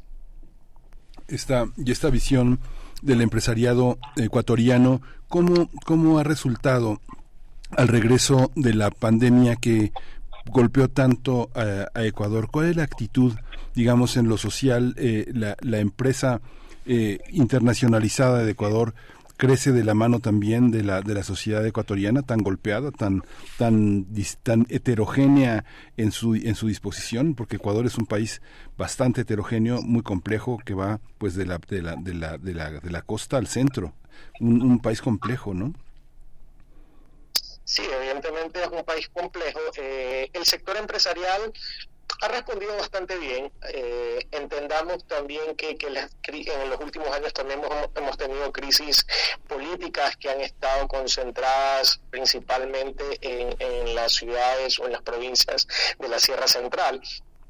Eh, que están eh, principalmente, eh, que tienen una población indígena bastante importante. Sin embargo, la, desde las cámaras de la producción, desde los gremios, han estado trabajando mucho en proyectos de responsabilidad social corporativa, de incorporación de, de valor, de incorporación de la mujer dentro de sus procesos productivos. Tenemos sectores productivos o exportadores que, que su mano, su mano de obra femenina es mucho más intensiva que otros, por lo tanto vemos que también están agregando ese componente que, ahora la sociedad lo está demandando de parte de las empresas. Y creo que, que uno de los, de los principales logros que ha tenido un poco toda esta discusión en términos sociales es que la empresa ya ve que parte de esa necesidad de, de cumplir las reglas eh, y de, de, tener un articulado social bastante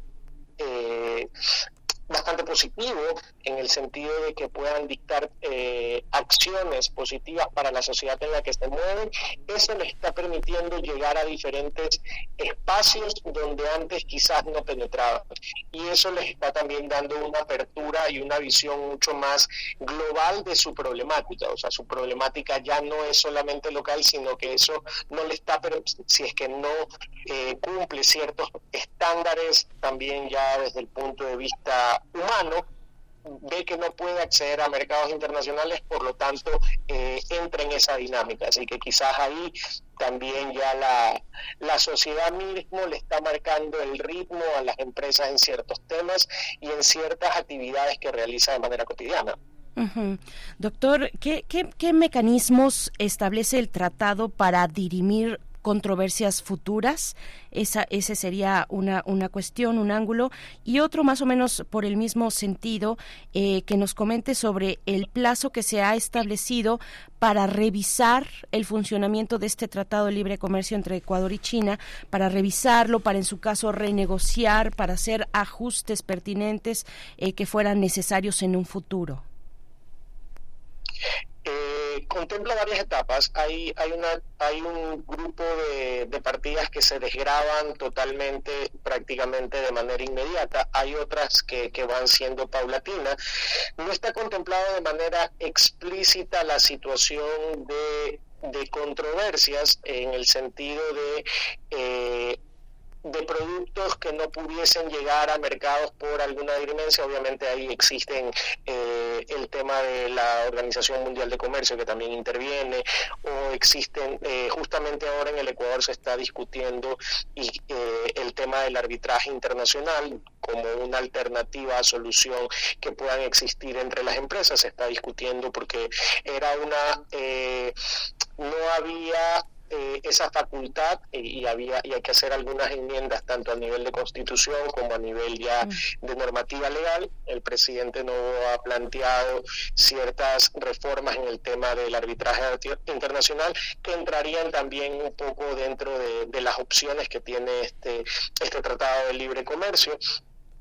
Eh, también el tema de la renegociación, Recordemos que a la larga los países también, o sea, podrían llegar a un momento determinado a, considerar ya no tener vigencia, obviamente dependerá mucho de los temas políticos y geopolíticos, pero no lo veo por el lado del Ecuador una situación que Ecuador quisiese renegociar ciertas partidas como para volverlas a incluir, considerando de que eso afectaría también a, su grupo exportador. Recordemos que en el caso de China, sí, importamos productos de consumo, pero la, mayor cantidad de cosas que se importa del Ecuador, el Ecuador de China son bienes de capital, o sea, maquinaria para tecnificar eh, ciertos procesos productivos.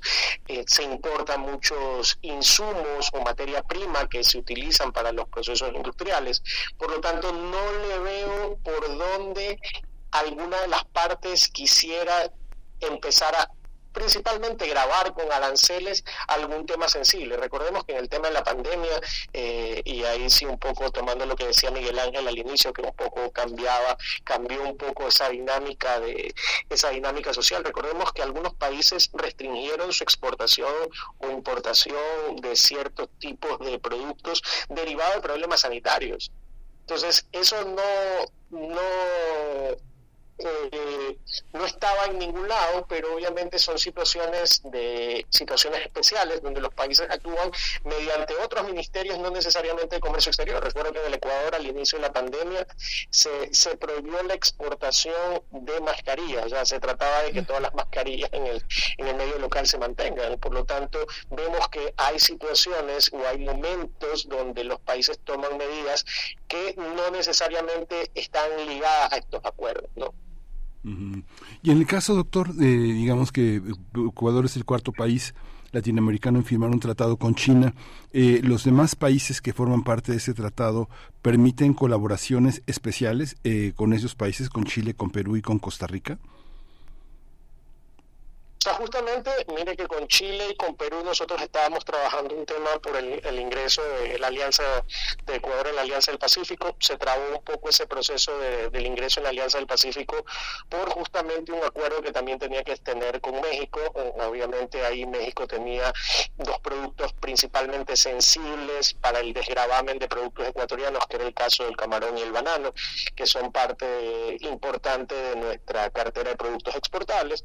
Con Costa Rica también se está trabajando un tratado de libre comercio de manera directa entre Ecuador y Costa Rica. Por lo tanto, con estos países que ya existe esta colaboración, ya el Ecuador también está trabajando sobre sobre un tratado de libre comercio. Es decir, que en ese sentido está tratando de abrir esa posibilidad de estos mercados y que ya también, y la ventaja de, de, de, por ejemplo, economías o países que ya han hecho esos acuerdos, que hacen un poquito más sencillo los procesos para los países que vienen, ¿no? En, el tema de, curva de aprendizaje, ya, ya ven qué partidas han sido sensibles, qué partidas han sido desgrabadas en cada uno de los países, dónde se encuentra una mayor tipo de traba si son productos similares. Por lo tanto, vemos que que en ese sentido también que exista estos otros países previamente ayudó mucho a, que este proceso se, se dinamice. Doctor Jorge Rodríguez, por último, ¿cuál eh, sería para usted la lectura política de este acuerdo? Una, una lectura, eh, pues, propiamente de naturaleza internacional en medio de una disputa comercial entre Estados Unidos y China. Desde el punto de vista ya geopolítico, o sea, Ecuador evidentemente no es de los actores principales de, de manera geopolítica. Evidentemente, eh, Ecuador le ha tocado adaptarse. Recordemos que cuando Ecuador trató de negociar un tratado de libre comercio con Estados Unidos, Ecuador recién estaba pasándose a la dolarización. Por lo tanto, había un tejido empresarial que todavía no tenía muy claros los beneficios de ese tratado en ese momento. Y, fue una situación sensible desde el punto de vista empresarial y desde el punto de vista social. Entonces, había muchos grupos que, se opusieron en su momento a esta, a esta situación y por eso, obviamente, Ecuador no tiene un tratado con, Estados Unidos. Tenemos, eh, justamente ahora se está negociando algún tipo de, beneficio que, se da paulatinamente, porque ya, Estados Unidos casi no está firmando tratados de libre comercio. Y para mantener un poco esa esa consideración para países en vías de en vías de desarrollo como es el caso del Ecuador eh, no lo veo como que pudiese afectar a las relaciones a esa a ese juego de poder que puede existir desde la parte geopolítica entre China y Estados Unidos eh, evidentemente ya dependerá de otro tipo de acciones que tomen desde la política pública, de, desde los gobiernos. En los últimos años prácticamente hemos pasado de, de gobiernos de izquierda, centro y derecha prácticamente. Estamos viendo un poco eh, que el presidente Novoa eh, está presentando una situación un poco más distinta, eh, quizás mucho más pragmática en ciertos temas. y que quizás viene derivado de, una nueva generación política que se, que, se está presentando en el país y evidentemente eso eh, puede favorecer eh, a la toma de decisiones en este caso. No, no le veo que, nos pueda afectar en esa dinámica. Nosotros no somos un actor principal, como por ejemplo podría ser México por el tamaño de su economía, o Brasil, Argentina, que son quizás los, los más grandes de la región, que, que su relación y su, su estrecha relación que pudiesen tener con uno o con otro pudiese verse afectado. En el caso del Ecuador no lo veo que, estamos en esa línea. Sí. Pues muchísimas gracias, doctor Jorge Rodríguez, doctor en Economía por la Universidad de Valencia, en España, y rector de la Universidad del Río en Guayaquil, allá en Ecuador. Muchísimas gracias por este tiempo, doctor. Muchísimas gracias a ustedes, a Miguel Ángel, Berenice y a todos en la UNAM. Un abrazo. Gracias. Un abrazo también, un abrazo para ustedes eh, allá en la Universidad del Río en Guayaquil. Un abrazo para todas eh, las personas del Ecuador que nos sintonizan también. Vamos a hacer una pausa musical 8 con 36 minutos a cargo de Chucho Valdés, La Comparsa.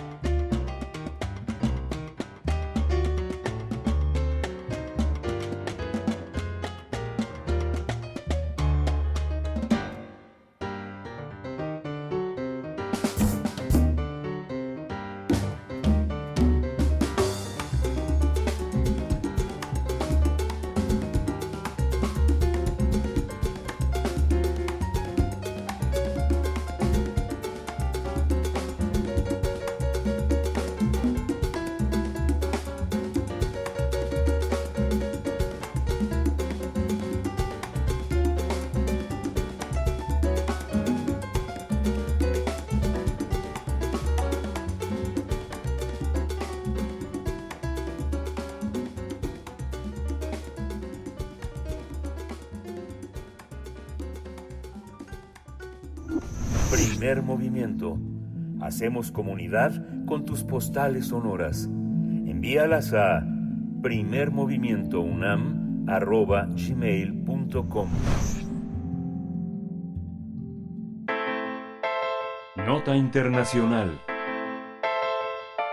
Hace unos días eh, se cumplieron dos años desde que comenzó la invasión rusa en Ucrania un conflicto que, según la Oficina de Derechos Humanos de Naciones Unidas, ha provocado más de 30.000 víctimas civiles, así como más de 10.000 muertos, cerca de 20.000 heridos. Aunque la guerra inició el 24 de febrero del 2022, la tensión entre ambos países lleva años más atrás, cuando Rusia envió militares a la península de Crimea, maniobra que terminó con la anexión del territorio. Bajo este contexto y otros elementos también, Volodymyr Zelensky, presidente de Ucrania, pidió incorporarse a la OTAN, idea que eh, recibió el apoyo del presidente de Estados Unidos, Joe Biden, con el fin de ofrecer garantías de seguridad en Occidente. A finales de 2021 y principios de 22, eh, Rusia incrementó la presión y llevó a su ejército a la frontera con Ucrania. Finalmente, Putin ordenó a sus tropas invadir diversos puntos de la frontera y bombardear ciudades, obligando a miles de personas a huir de Ucrania tras el estallido de una guerra condenada por la comunidad internacional. Bueno, estos son solo algunos de los aspectos que enmarcan esta guerra que lleva ya dos años, que ha cumplido dos años y para hablar al respecto nos acompaña esta mañana el doctor Luis Guacuja, responsable del programa de estudios sobre la Unión Europea del Posgrado de la UNAM. Gracias, doctor Luis Guacuja. Como siempre, un placer y, un privilegio escucharle en este espacio. Buenos días. ¿Qué tal? Muy buenos días, Berenice Miguel Ángel. Saludos al auditorio.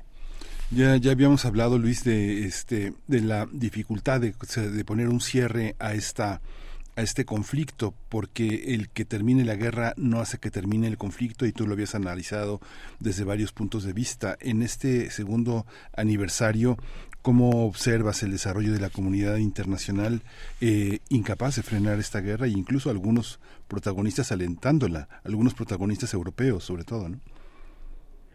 Sí, sí, un, conflicto que, eh, que si hace dos años nos, nos sorprendió, que apenas nos íbamos recuperando de, de, una pandemia de, y de la administración de, de Donald Trump en, en la Casa Blanca.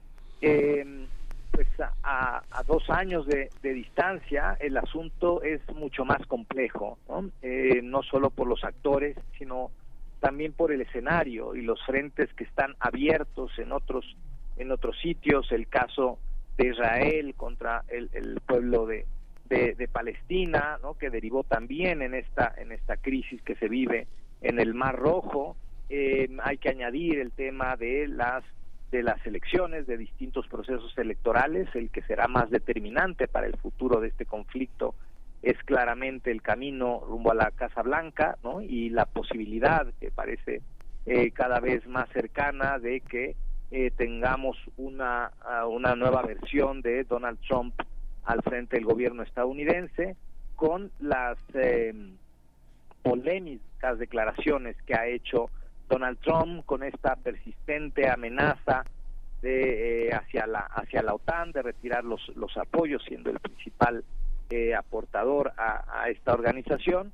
Eh, vienen también en junio las las elecciones al, Parlamento Europeo con una creciente presencia de la extrema derecha ya en casi una decena de países donde la extrema derecha es primera fuerza o eh, segunda fuerza en otros nueve países de, la Unión Europea y que esto se reflejará, eh, veremos en, las elecciones al Parlamento Europeo, que son un termómetro para eh, un poco advertir el panorama político en, en Europa.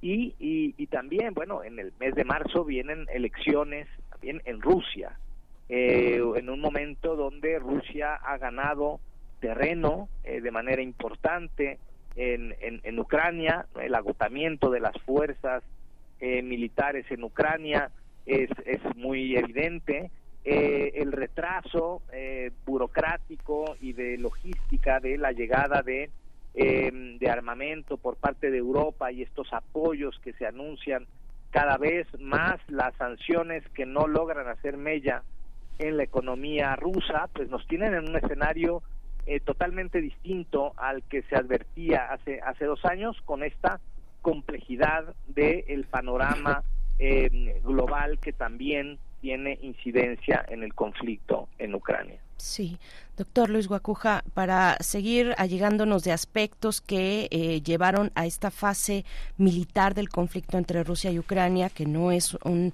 un, conflicto de, hace dos años, pero que desde hace dos años está ya en, una, eh, en, en, en un momento de guerra. Eh, eh, te planteo, doctor Guacuja, este reportaje que recientemente ha publicado el New York Times, no sé si has tenido oportunidad de revisarlo, pero es un reportaje, en estos días lo ha publicado, que habla de la incursión de la CIA en territorio ucraniano para espiar a Rusia con distintas acciones, por ejemplo, instalando 12 bases de operaciones de espionaje en, en Ucrania, en su frontera con Rusia, desde hace ocho años. ¿Qué te dice eh, este este reportaje o al menos esta digamos este eje que se que se abre eh, o bueno que no no es que se abra vaya eh, Vladimir Putin ha estado desde el principio y desde hace tiempo hablando de esta incursión o de los intereses de Estados Unidos y hablando también de la OTAN y, y pensando o planteando digamos una especie de guerra proxy donde las donde potencias se utilizan a terceros para enfrentarse así de manera indirecta.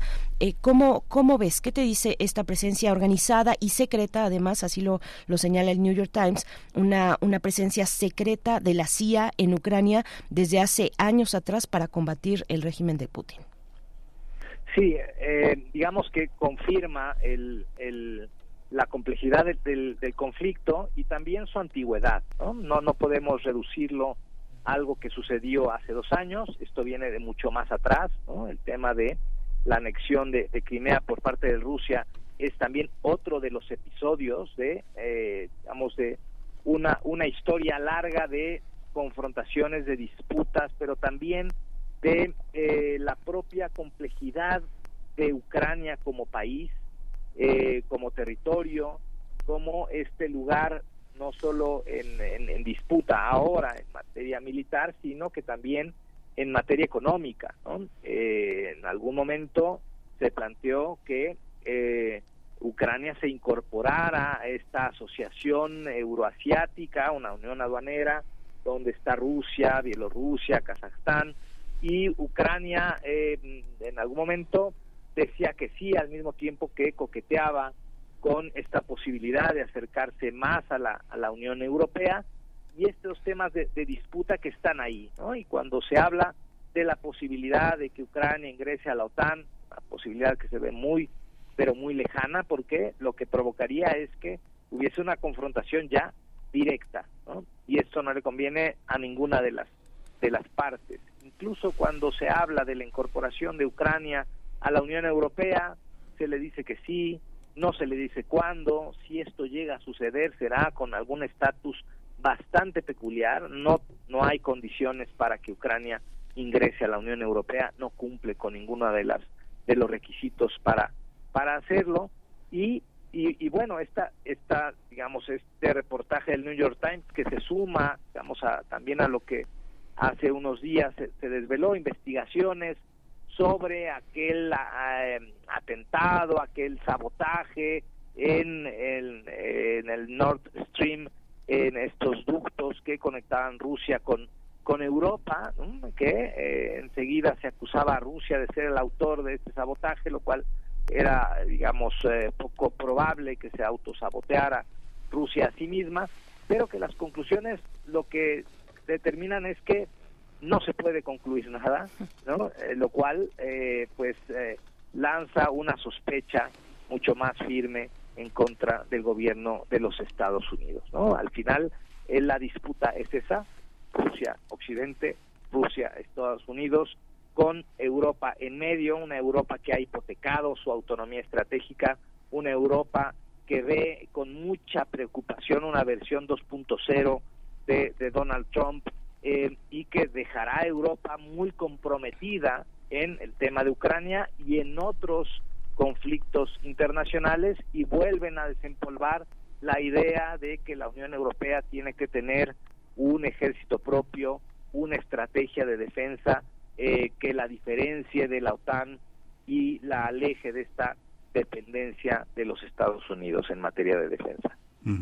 Fíjate Luis que bueno intelectuales y, pensadores por ejemplo como en el caso de en, México de Jan Meyer de Jan Meyer ha colocado el tema de Ucrania en un conflicto mucho más amplio y histórico en el sentido en el que hay toda una comunidad eh, que está sostenida por una una herencia que está en, en, el, en, el, medio en el Medio Oriente, en el judaísmo y también en los antecedentes de esto que conocemos como la, la Europa, ¿no? Se, se, pensaba como el Danubio como el origen de muchísimas de las reflexiones que atraviesan eh, Europa hasta Turquía, pero el caso de poner la relevancia de Ucrania fue semejante a la de colocar eh, eh, los elementos que pulverizaron a la ex Yugoslavia. ¿Tú cómo observas esa esa lectura. Putin ha tratado de alejar lo más posible esa reflexión, porque está en el origen de muchísimos miembros de la población rusa, sin embargo lo ha colocado más en el territorio de la política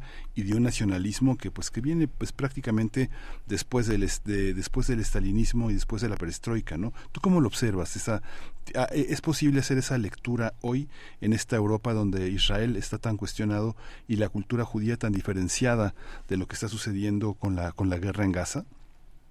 Pensando en eh, Ucrania. Claro.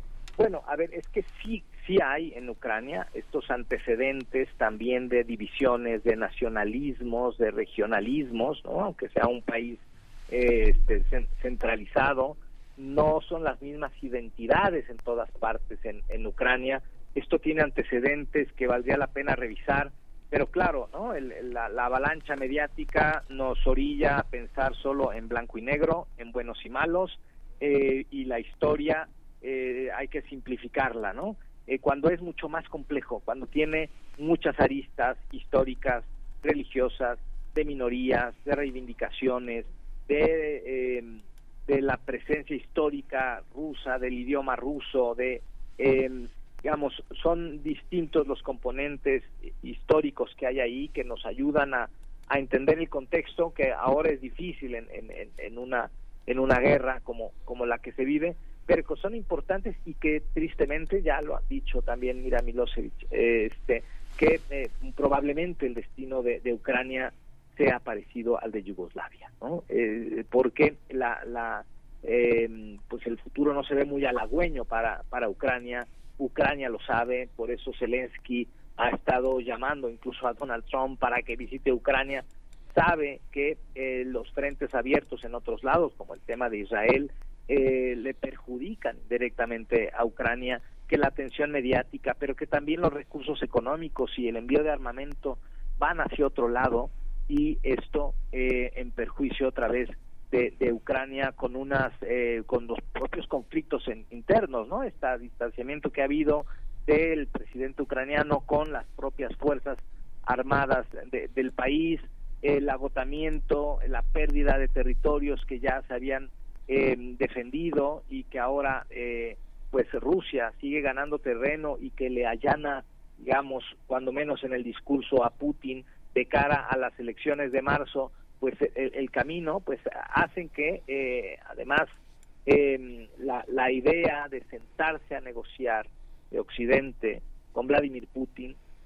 sea una opción pues más em, más asimilable, ¿no? Una reciente, un reciente estudio del, del, em, del Consejo Europeo de Asuntos Internacionales ha, reflejado un gran pesimismo. Solo el 10% del promedio de los ciudadanos europeos encuestados piensa que Ucrania puede ganar la guerra.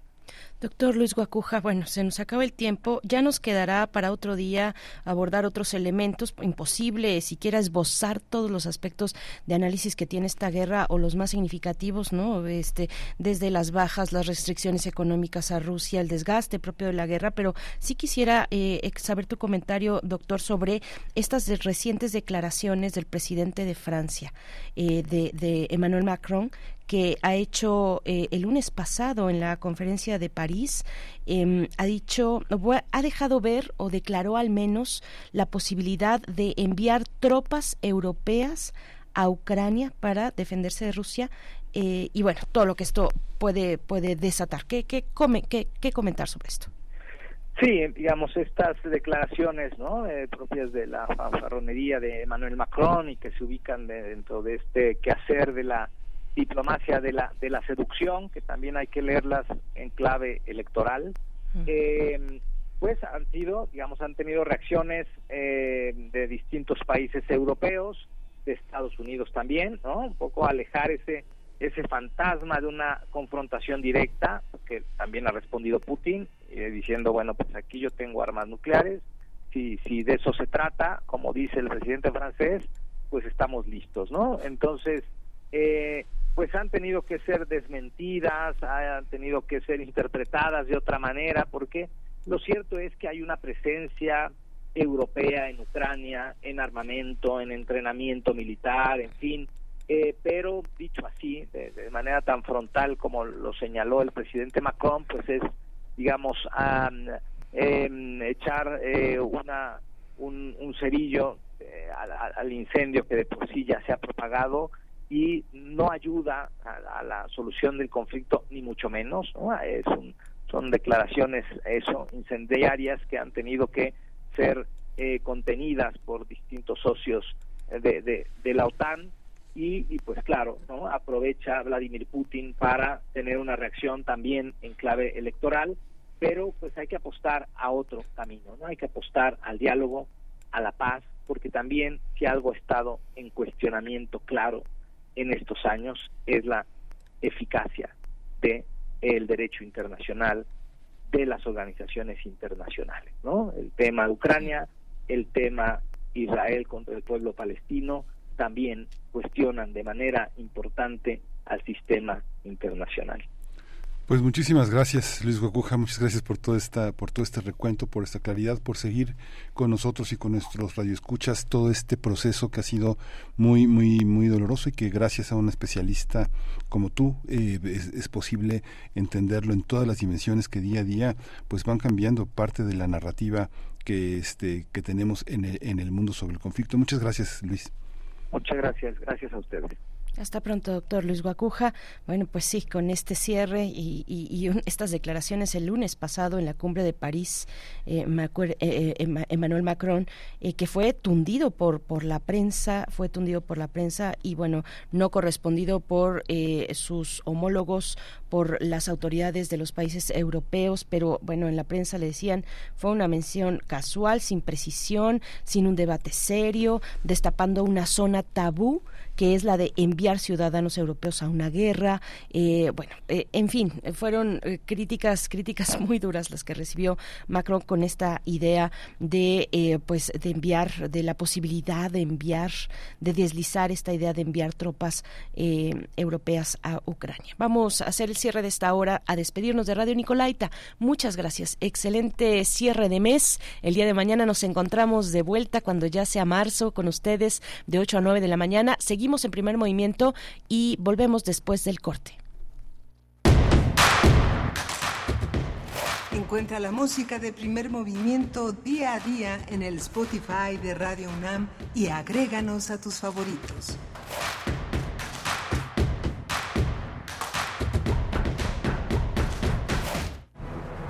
Vladimir Ilich Ulyanov, Lenin. Precursor de la Revolución Rusa. 2024. 100 años de su fallecimiento. La revolución de Lenin, que produjo el derrocamiento de la monarquía zarista y la radical destrucción de su sistema político, no se entiende sin la Gran Guerra y el fracaso de reformas políticas entre 1905 y 1917. Como parte de este legado es muy importante su análisis cómo investigar eh, una formación social concreta para eh, identificar las relaciones de producción, su visión sobre el imperialismo, su eh, teoría del Estado y, de la transición que tiene que haber para la construcción del socialismo. Creo que todos esos asuntos mantienen una enorme actualidad. Luis Hernández Navarro, escritor y periodista. Lenin. 96.1 FM. Radio UNAM. Experiencia sonora. En el sello editorial INE tenemos obras para niñas, niños, aunque nuestras ideas y opiniones sean distintas. Para adolescentes y jóvenes, el país tiene uno de los mayores retos. También sobre temas de interés general. La participación ciudadana en la democracia. Así como publicaciones especializadas. La democracia va mucho más allá de las elecciones. La cultura democrática es para toda la ciudadanía. Conoce las colecciones y descárgalas en INE.mx. INE. Delitos electorales son aquellas acciones que buscan alterar los resultados en las elecciones. Nuestra misión como Fiscalía especializada en materia de delitos electorales es investigar y perseguir los delitos electorales federales. Denúncialos a la FICEL a través de FICETEL al 800-833-7233 y ficenet.fgr.org.mx. Fiscalía General de la República. Informar es más que repetir. Es necesario analizar los sucesos. Prisma RU. Los perfiles del acontecer universitario de México y el mundo. Lunes a viernes a las 13 horas por el 96.1 de FM. Radio UNAM. Experiencia sonora. Tenía siete años, pero recuerdo perfecto aquel domingo. Estabas tan contenta. Poco después empezaste a cobrar tu pensión.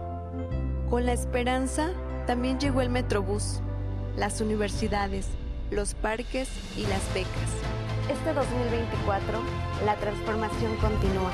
Por ti, por nosotras, por todas y todos.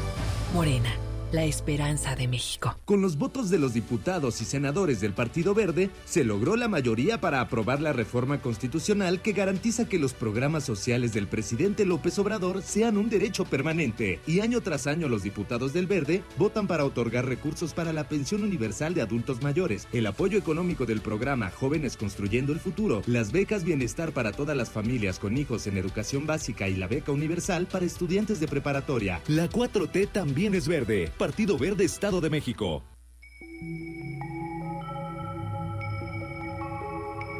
Las voces de la ciencia iberoamericana reunidas en un mismo espacio.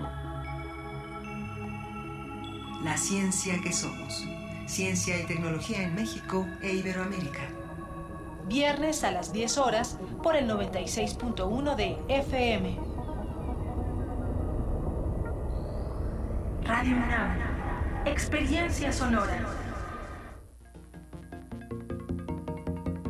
Informar es más que repetir.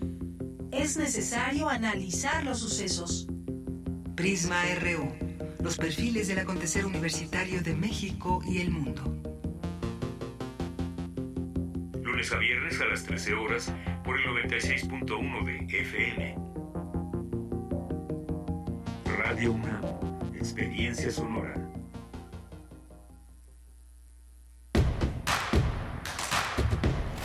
Encuentra la música de primer movimiento día a día en el Spotify de Radio UNAM y agréganos a tus favoritos.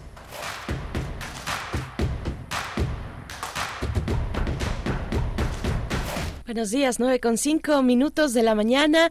Bienvenidas, bienvenidos de vuelta a esta emisión matutina de Radio UNAM, eh, primer movimiento en vivo. Les saludamos 96.1 en FM, 860 de amplitud modulada. Son, sí, las 9 con 5 minutos ya en este jueves 29 de febrero con Rodrigo Aguilar a la cabeza del equipo en la producción ejecutiva, el señor José de Jesús Silva en la operación de la consola en la cabina de FM, Eduardo Castro en el servicio social, Miguel Ángel Quemain que tendrá a su cargo la poesía necesaria en esta mañana. ¿Cómo estás, Miguel Ángel?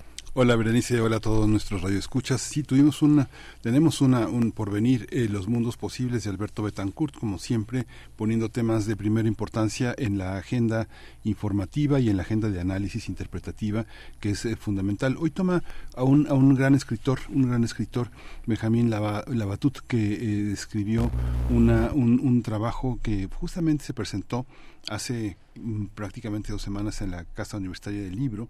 Eh, la Maniac, la ciencia entre la razón y la locura, forma parte de nuestras literaturas y Alberto Betancourt la pone en escena con un análisis y una analogía sobre el mundo contemporáneo. Por supuesto, y tendremos al cierre la sección de Derechos Humanos, en esta ocasión con Laura Alvarado, fundadora y directora general de la Fundación Pro Niños de la Calle em, y también experta en participación y empoderamiento infantil y adolescente, actualmente consejera del CIPINA a nivel nacional. Nos hablará de la relevancia de los buenos tratos a la infancia, el tema que nos propone para el cierre de esta emisión de jueves. Mm, pues, eh, y también igualmente les invitamos, como siempre, a seguir comentando en redes sociales, arroba en X y Primer Movimiento en Facebook. Síganos, cuéntenos cómo les va en este cierre de mes. Y antes de irnos con la poesía, tenemos, tenemos regalos para ustedes desde el Teatro Valvicio con las reinas chulas, que yo digo también son generosas, porque tenemos, tenemos para ustedes dos pases dobles para el espectáculo vocal de las bilis en el Teatro Bar El Vicio es un espectáculo vocal único en México, eh, donde eh, tanto Jenny Boyan, Ingrid Boyan, Luz Varela, Claudia Arellano y Leica Moshan, pues nos darán un espectáculo musical eh, con estas poderosas voces de, de, de, estas cantautoras, de estas cantantes en realidad y también cantautoras, algunas de ellas. Bueno, pues tenemos dos pases dobles para este espectáculo vocal en el Teatro Bar El Vicio para el día de mañana, primero de marzo viernes primero de, de marzo en los viernes musicales del vicio a las 21.30 horas, a las 9.30 de la noche. Así es que si ustedes no tienen agenda todavía para iniciar el fin de semana, pueden acercarse. Se van por X antes Twitter.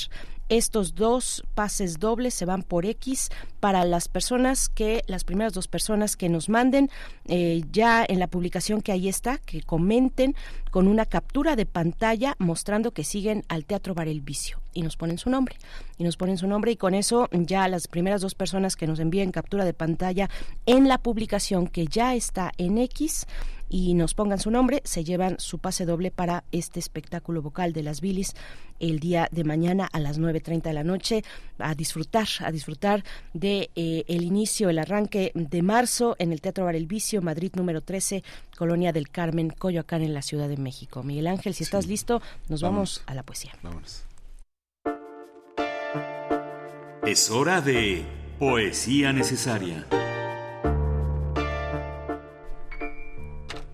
Esta, esta mañana tuvimos a Toshko, un documental de Ludovic Bonlieu y, protagonizado por María Elizabeth eh, Martínez eh, Castro, una mujer que busca a su hijo, una, una mujer buscadora que viene desde Honduras y comentaba con mi compañera Berenice Camacho cómo nos tocan, cómo nos tocan, cómo nos han tocado siempre estos temas, tenga uno la edad que tenga, se conmueve uno como, como en los primeros años que uno fue testigo de todos estos de toda esa tristeza. Hace eh, 20 años justamente Panteón Rococó eh, hizo una canción, un gran disco, un disco que manifiesta todo el compromiso que esta gran agrupación musical ha tenido con la realidad latinoamericana y en Sudamérica, en Buenos Aires. Grabó en 2004, sacó en 2004 una canción muy significativa, 1993. Panteón Rococó se colocaba ahí como un crítico muy importante a partir del encuentro del cadáver de la primera víctima del caso de los feminicidios en Ciudad Juárez o como se conoce popularmente las muertas de Juárez. La primera víctima, Alma Chavira Farel, una niña de 13 años de edad que se localizó el 23 de enero de 1993 y que es el emblema de muchas, muchas de las grandes madres buscadoras allá. Lo voy a acompañar con eh, el poema Desaparecidos de Mario Benedetti, el gran, el gran, el gran poeta y escritor Mario Benedetti.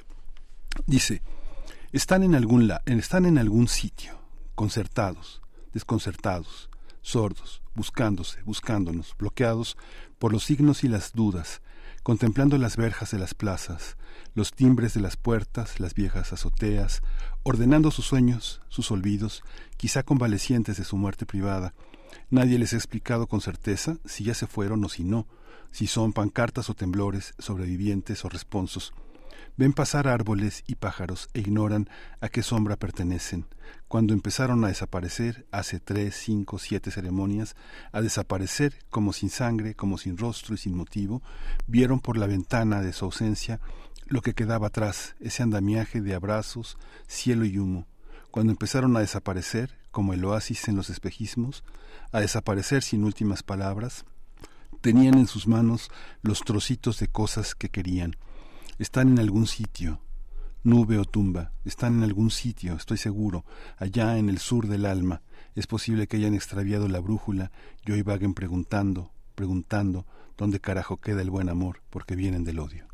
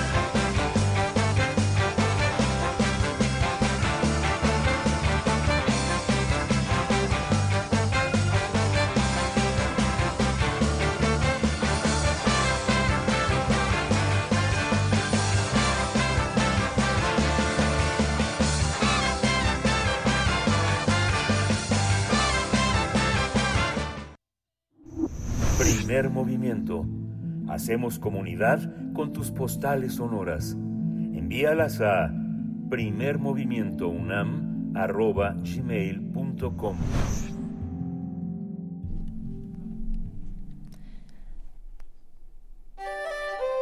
Mundos posibles.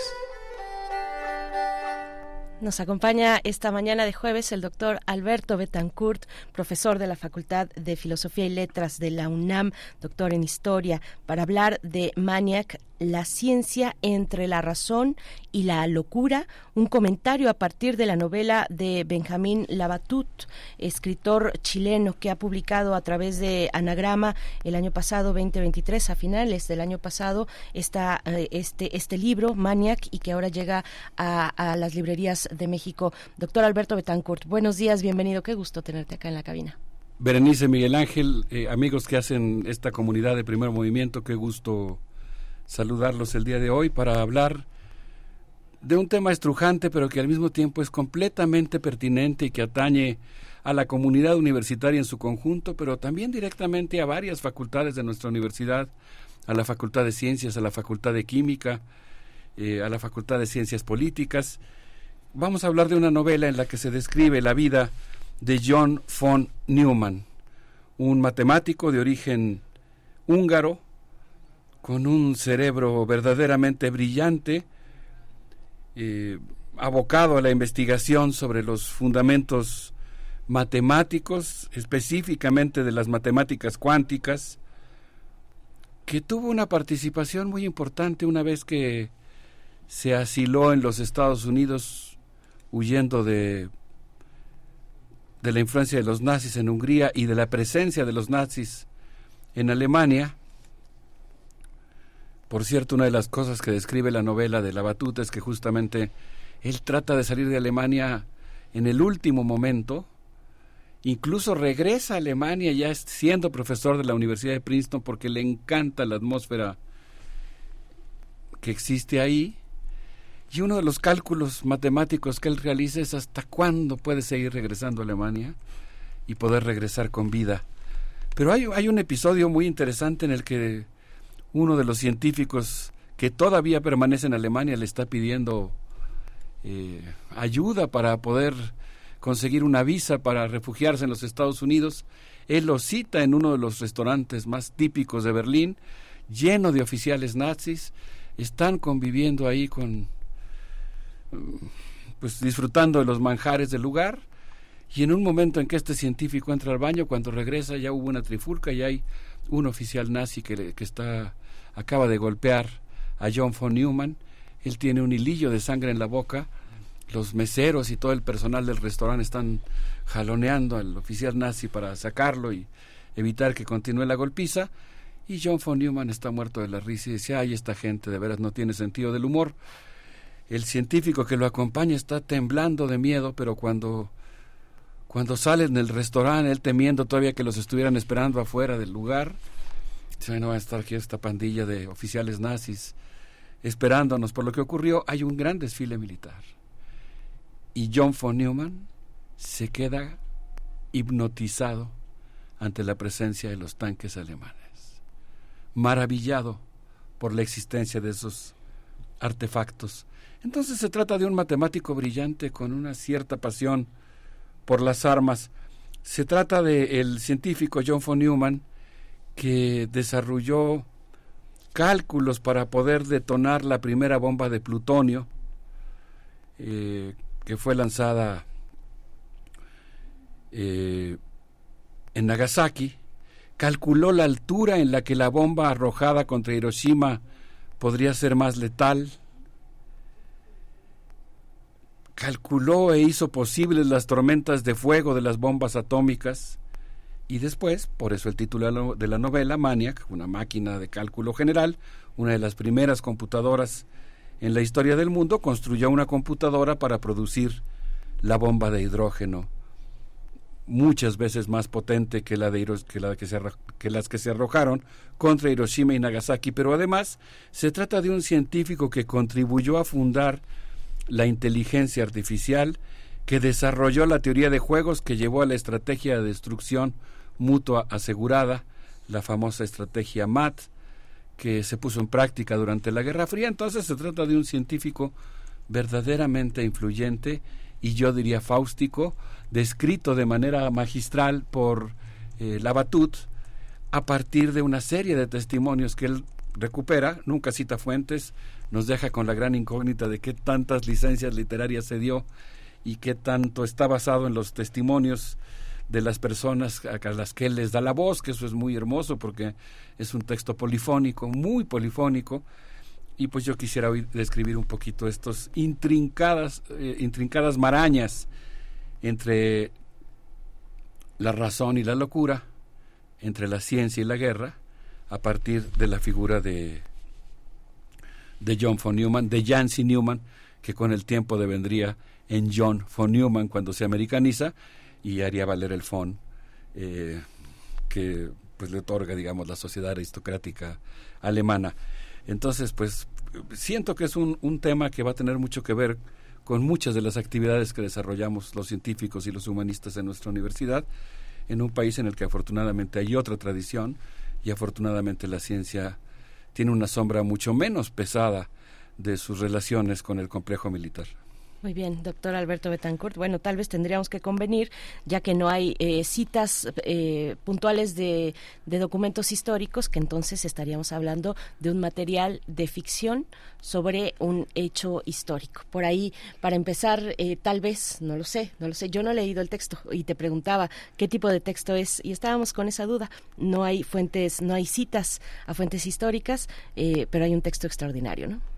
Hay un texto extraordinario, yo creo que podríamos calificarlo como novela histórica, mm. si no al menos como muy bien lo dices, quizás es más prudente esa descripción, como un texto de ficción inspirado en un hecho histórico y con, muchos elementos de información. Debo decir que esta intervención nació eh, a partir de una aventura escolar académica. Yo ahora estoy dando en la Facultad de Filosofía y Letras un curso que suelo dar de Ciencia Técnica y Cultura. Se imparte en la carrera de Desarrollo y Gestión Interculturales y este semestre, después de que les presenté varias propuestas a los alumnos, ellos decidieron, entre la terna que les presenté, que siguiéramos la senda de explorar, de explorar novelas de ciencia ficción. Este no sería el caso, porque esta, esta más bien sería una novela histórica, pero obviamente está muy relacionada. Y como parte de esa exploración, en una conversación telefónica con el doctor Jorge Núñez Alba, profesor de la Facultad de Química, convenimos que íbamos a, lanzarnos a una gran aventura que ya hemos tenido otras veces, pero esta fue particularmente emocionante. Decidimos cruzar las islas, despegar desde el aeropuerto de la Facultad de Filosofía y Letras, navegar por los litorales de la Facultad de Derecho, de Economía, por la Torre de Humanidades y llegar hasta la Facultad de Química, donde pues la verdad tuvimos esa experiencia interdisciplinaria, humana, muy emocionante que podemos tener los humanistas cuando nos acercamos a la historia de la ciencia. Ahí nos recibió el doctor Jorge Núñez con una generosidad extraordinaria. Es un grupo pequeño porque es más bien un seminario. Nos invitó a desayunar a todos, nos hizo sentir como en casa y la verdad es que para una eh, para integrantes de la comunidad de la Facultad de Filosofía y Letras de la UNAM, pues fue muy emocionante encontrar un puerto tan cálido en la Facultad de Química y ahí tuvimos una primera conversación sobre esta novela porque el doctor Jorge Núñez y yo pues estamos pensando en organizar un evento para el próximo año para conmemorar, reflexionar y conjurar eh, un hecho tan terrible como el de la eh, fabricación de la primera bomba atómica detonada en Trinity en Los Álamos, Nuevo México, pero también para conjurar, eh, recordar y conjurar otra tragedia como las que ocurrieron en Hiroshima y Nagasaki. Entonces, como parte de eso, pues eh, recibimos esa emoción de la visita a la Facultad de Química.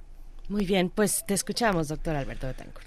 Pues eh, en 1927, en la conferencia de Solvay, se vivió un enfrentamiento legendario entre los partidarios de la mecánica clásica y los defensores de la mecánica cuántica. Ahí participaron 30 premios Nobel que se gritaban unos a otros en alemán, en francés, en inglés, en danés, cuando el Congreso estaba a punto de caer en la violencia, Paul Ehrenfest, uno de los físicos que participaba en la discusión, amigo personal de Einstein, eh, acostumbraban de hecho quedarse en las casas uno del otro cuando viajaban mm, a visitarse, físico eminente, caminó eh, al frente y garabateó un fragmento de la, de la Biblia para hacer alusión a la discusión que se estaba librando entre los físicos. La verdad es que Ehrenfest propuso en esa ocasión que durante el tiempo libre edificaran jugando un fragmento del Fausto de Goethe. Y él decidió adoptar la figura de Heinrich Faustus para hablar de lo que él sentía que le estaba ocurriendo a la física. Fue un episodio de carnaval, pero muy significativo, casi da temor evocarlo, porque poco tiempo después Ehrenfest se quitó la vida después de manifestar en una gran cantidad de cartas que él sentía que es, había una especie de espíritu perverso que se estaba apoderando de la ciencia. Poco a poco en sus conversaciones, estamos hablando de la década de los 30, de cómo se estaban desarrollando las matemáticas y la física en Europa. Obviamente estoy hablando de un episodio en medio de una gran cantidad de acontecimientos, de una historia compleja que incluye eventos de muchas de, distinta naturaleza, ¿no? Pero este es uno de ellos. Él sentía que la ciencia y la física se estaban subordinando a una fuerza maligna. Claro, él estaba hablando en un momento en el que estaba el, el nazismo en ascenso. Particularmente a él le toca presenciar la promulgación de la ley de la función pública en Alemania, que empieza ya legalmente, institucionalmente, la discriminación en contra de los judíos y que, y, que empieza el proceso que culminará de una manera tan terrible como nosotros conocemos con los eh, monstruosos campos de exterminio. Entonces es también una, una ciencia que se está subordinando a la industria eh, militar, digamos. Él sentía que la, que la ciencia estaba siendo víctima de una industrialización y que la abstracción que le, había, le estaba haciendo perder el alma. El doctor Ehrenfe se refería a la pseudociencia eugénica. Esa ciencia que, se, claro, no se refería específicamente a la física, pero se refería a cómo en la vida universitaria de Alemania, de Hungría, de Austria, pues muchos de los científicos estaban aceptando someterse y subordinarse a esa maquinaria de guerra que se estaba gestando a la sombra del nazismo. En, ese contexto, eh, podemos hacer una especie de flashback y regresar un poco antes para describir otras de las voces que empiezan a hablar de von Neumann y de este espíritu maligno que se apoderaba de la ciencia. Por ejemplo, su mamá describe al matemático, al futuro matemático von Neumann como un niño al que le gustaba fabricar sus propios juguetes, coches, trenes, bombas. Un niño enamorado de todas las sirvientas y las primas. Así lo describe su mamá. Su hermano Nicolás Augustus cuenta que, según él, todo empezó el día que su papá, que era banquero, llevó una máquina tejedora que debía evaluar para ver si le otorgaban un crédito a esa empresa y descubrió que la máquina dibujaba patrones a partir de tarjetas perforadas. John, Jancy von Neumann, en esa época todavía era Jancy, estaba fascinado pensando cómo con tarjetas perforadas o no perforadas, con agujeros o, ovalitos rellenos, la máquina podía dibujar prácticamente cualquier cosa y de ella salía una cornucopia de dibujos. Jancy se quedó tan absorto por la máquina que decidió desarmarla durante la noche. Y alrededor de las cuatro o cinco de la mañana subió a despertar a su hermano y le dijo, oye, desarmé la máquina, no, no la puedo volver a armar, ¿me ayudas? Baja el hermanito a ayudarle. Y cuando están tratando de armarla, no, no logran reensamblar las piezas, están asustadísimos de lo que puede hacer su papá. En ese momento, eh, Jancy se sube corriendo a su cuarto, y hace que su hermano mayor, que no había desarmado la máquina, corriera con la responsabilidad y cargara la culpa. Así, así, así transcurre la vida de Jancy. Dicen que su, esposo, su esposa, que también toma la palabra en la novela, dice que ella entró en su vida a los tres años pedaleando en un triciclo y que su manera de escapar del mundo angustioso de la guerra era ser lo más felices que podían. Cuando estalló la Primera Guerra Mundial, por ejemplo, estamos haciendo un segundo flashback, eh, sabíamos que nuestro mundo estaba por terminar, pero casi no lo notamos porque la escasez de grano provocó que aumentaran los precios de los cereales y nosotros nos volviéramos muchísimo más ricos. En ese contexto, ella dice que Yancy se la pasaba jugando a los soldaditos y haciendo cálculos de cuántas tropas necesitaba para poder ganar la guerra.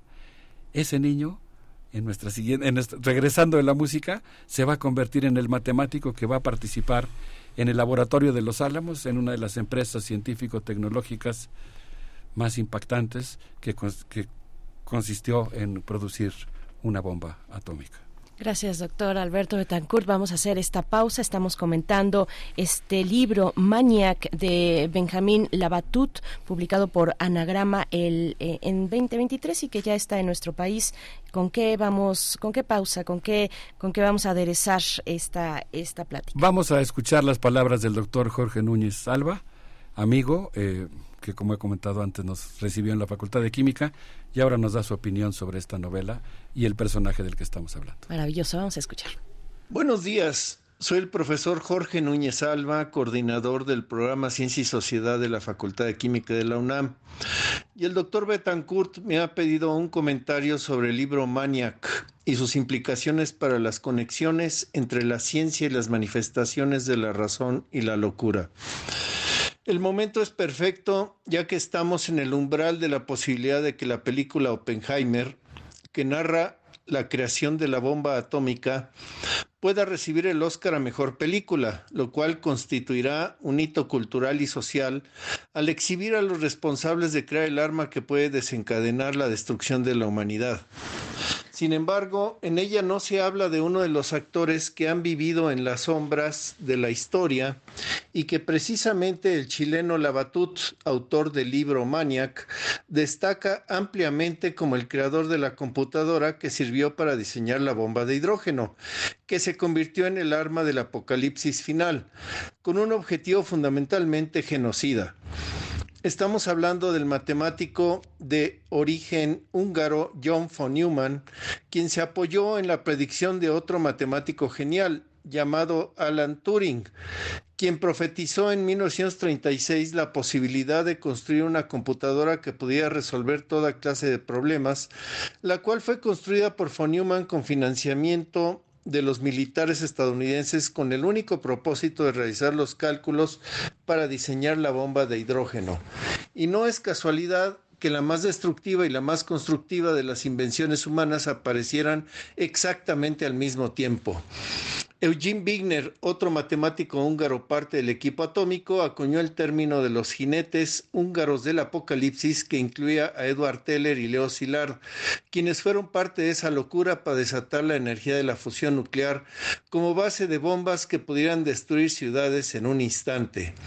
Wigner habló del gozo de llevar a cabo esa ciencia que estaban descubriendo, algo que ni siquiera Dios había creado y tenían la sensación de estar por encima de la creación y por ende de los seres humanos comunes a quienes incluso podrían borrar del planeta. Von tenía una capacidad matemática absoluta y siempre estaba tratando de entender al mundo. Buscaba la verdad absoluta, convencido de que sería capaz de encontrar el fundamento matemático de la realidad. El problema es que él decía que no tenía por qué ser responsable del mundo en el que estaba y carecía totalmente de humanidad y empatía. Él calculó que las bombas atómicas que aniquilaron a Hiroshima y Nagasaki debían ser detonadas a 2.000 pies de altura para alcanzar su capacidad de destrucción máxima. Ese es el legado de seres que renunciaron a su humanidad para convertirse en esclavos de políticos y militares hambrientos de poder absoluto a toda costa. Ahora más que nunca debemos de vivir y difundir los códigos éticos que permitan nuestra sobrevivencia en un mundo cada vez más egoísta y los invito, estimados radioescuchas de Primer Movimiento Radio UNAM, a meditar y actuar en conciencia. Saludos. Saludos de vuelta y agradecimiento, doctor Jorge Núñez, profesor de la Facultad de Química de la UNAM. Seguimos contigo, doctor Alberto Betancourt. Muchas gracias a mi amigo el doctor Jorge Núñez. Vamos ahora a el lugar en el que se produjo la primera bomba atómica, el laboratorio de los Álamos, y voy a parafrasear algunas de las cosas que la novela de la Batut menciona en relación al testimonio de Richard Feynman. Él dice, cuando llegué por primera vez a ese lugar, me sorprendió la tierra roja de la cordillera llamada sangre de Cristo. Era como un paisaje marciano. Le grité al chofer del camión, Oye, aquí debe haber indios. Volteó y me dijo, ¿Eso crees? Detuvo el camión y me hizo caminar hasta unas cuevas. Mientras los pasajeros se asaban de calor, nosotros eh, nos internamos por unas veredas y llegamos a unas cuevas en donde galopaban antílopes dibujados por humanos prehistóricos. Estamos hablando del sitio en el que se construye una ciudad para a su vez construir una bomba. Los Álamos, Nuevo México, que se convertirá en uno de los laboratorios que después producirán buena parte de los arsenales nucleares estadounidenses. Dice Richard Feynman, creo que enloquecí. enloquecí por la velocidad con la que se construyó el laboratorio, la pequeña ciudad y lo que albergaba, pero también por la letalidad del artefacto que estábamos construyendo. En el laboratorio Los Álamos había muchas celebridades de la física, la química, las matemáticas. Allá andaban los Fermi de Italia, Hans Webb de Alemania, que hemos mencionado en este programa, al que se le encomendó hacer una ecuación para calcular si la reacción en cadena podría incendiar la atmósfera completa del planeta y que llegó a la conclusión de que la probabilidad era prácticamente cero.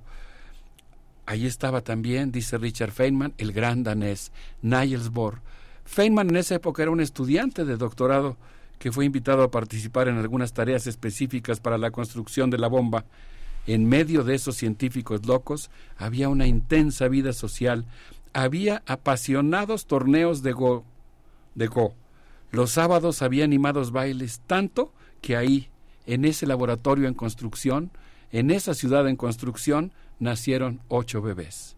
Trabajábamos frenéticamente. Sabíamos acertadamente que en 1938 Liz Maynard y Otto Fritsch habían logrado la fisión de uranio. También creíamos, equivocadamente, eso sí, que Werner, Heisenberg estaba construyendo una bomba atómica para Adolfo Hitler. Ignorábamos que el racismo y el menosprecio a los científicos y la ciencia judía hacía que ese proyecto se hubiera quedado estancado prácticamente desde su nacimiento. Von Neumann llegaba en un Cadillac distinto cada día. Le molestaba que yo le ganara en los torneos de Go. El genio trabajaba en una ecuación para lograr la fisión de plutonio. Su ritmo de trabajo era frenético. Estaba embebido en las ecuaciones hidrodinámicas. La verdad es que me provocó repulsión el ardor con el que trabajaba. Cuando vio el ensamblaje de una computadora en línea, que armé para que cada una resolviera un tipo de operación, la suma, la resta, la multiplicación, él quedó como hipnotizado y tuvimos que agarrarlo para que no desarmara las máquinas. Conforme se acercaba la fecha, subía la ansiedad y todos hacíamos muchos chistes para tratar de soltar un poco la ansiedad. Estando en el laboratorio, dice Richard Feynman, me enteré de que mi esposa había muerto. Tuve que ir al funeral Fui en el coche que después, algunos años después, me enteré que era el coche que utilizaba Karl Flusch para llevar secretos atómicos a los espías soviéticos. Estando en el funeral de mi esposa recibí una llamada de un colega que me dijo, vente para acá, porque el bebé está a punto de nacer. Ah, cruzamos apuestas sobre el megatonaje, todos nos quedamos cortos menos Edward Teller. Edward Teller, como sabemos, fue de los grandes impulsores de la construcción de una bomba mucho más poderosa que la de Hiroshima y desde entonces, como lo vemos en la película Oppenheimer, pues él era partidario de hacer una bomba mucho más poderosa que esa primera, que ya de por sí era apocalíptica, que se detonó en Los Álamos y posteriormente en las ciudades de Hiroshima y Nagasaki. El día de la, de la detonación, dice Richard Feynman, y pues es un testimonio realmente escalofriante, vi las montañas iluminarse de dorados, púrpuras y violetas sentí calor en la piel. Cuando la bomba estalló, muchos aplaudieron y lanzaron sus sombreros al cielo. Otros se hincaron y se pusieron a rezar. Otros tantos guardamos silencio preocupados por lo que podría ocurrir en el futuro inmediato, mientras el sonido del trueno rebotaba en las montañas. Casi inmediatamente comenzó a circular una, una carta que firmamos 150 científicos pidiendo que no se arrojara la bomba contra Japón. Mientras, von Neumann, que ahora ya era John von Neumann, ya había perdido el Jansi, ya estaba calculando a qué, a qué altura debía detonarse la bomba para que causara la mayor letalidad posible. El 6 de agosto de 1945, la bomba estalló a la altura que él habría determinado con su prodigioso cerebro, que ya estaba maquinando cómo producir una bomba mucho más poderosa. El celo con que científicos como Teller o John von Neumann abrazaron la conversión de los científicos en parte del engranaje militar, técnico militar, tecnológico militar, hizo que el laboratorio de los Álamos, construido ex profeso para desarrollar esa arma, se convirtiera a partir de entonces en una auténtica fábrica de bombas. Un testimonio, desde mi punto de vista, muy impresionante. Pienso que podríamos dedicarle una segunda parte para hablar de lo que viene después, pero que por lo pronto nos deja con muchas reflexiones. Y yo no quisiera terminar sin dejar de decir que así como hubo científicos que se sintieron fascinados por la posibilidad de construir una bomba capaz de destruir la Tierra, hubo otros que inmediatamente cobraron conciencia e hicieron su mayor esfuerzo posible por evitar que siguieran construyéndose este tipo de artefactos Gracias, doctor Alberto Betancourt. Pues, y además qué, qué complicado es extraer de un libro como este, eh, que tiene muchos aspectos, seguramente, repito, yo no lo he leído, pero extraer algunos de los de los de los episodios, de los capítulos, eh, pues más significativos para eh, poner de nuevo en la mesa este ese momento histórico atroz, donde la ciencia, como nos dices, se pues se debate entre la razón y la locura. Y qué bueno también que pongas ya de una vez en el panorama que el próximo año se cumplen 80, 80 años de la caída de las dos bombas atómicas el 6 y el 9 de agosto del 45 en las ciudades japonesas de Hiroshima y Nagasaki. ¿Con qué vamos a cerrar? Vamos a cerrar con eh, una canción de, de, Bob Dylan, Is a Hard Train eh, Gonna Fall. Es una canción que surgió justamente en el contexto de la crisis de los misiles en Cuba.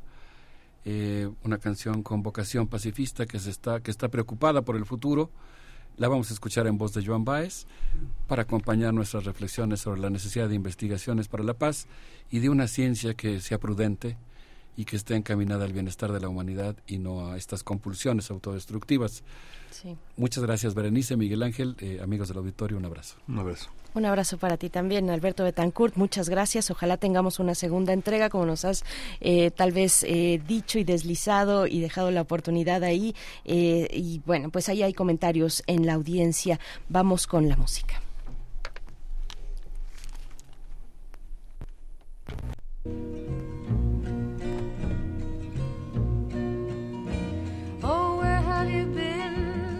Blue-eyed son. Oh, where have you been, my darling young one? I've stumbled on the side of twelve misty mountains. I've walked and I've crawled on six crooked highways. I've stepped in of seven sad forests. I've been out in front of a dozen dead oceans. I've been 10,000 miles in the mouth of a graveyard, and it's hard, and it's hard, and it's hard, and it's hard, it's a hard. Gonna fall.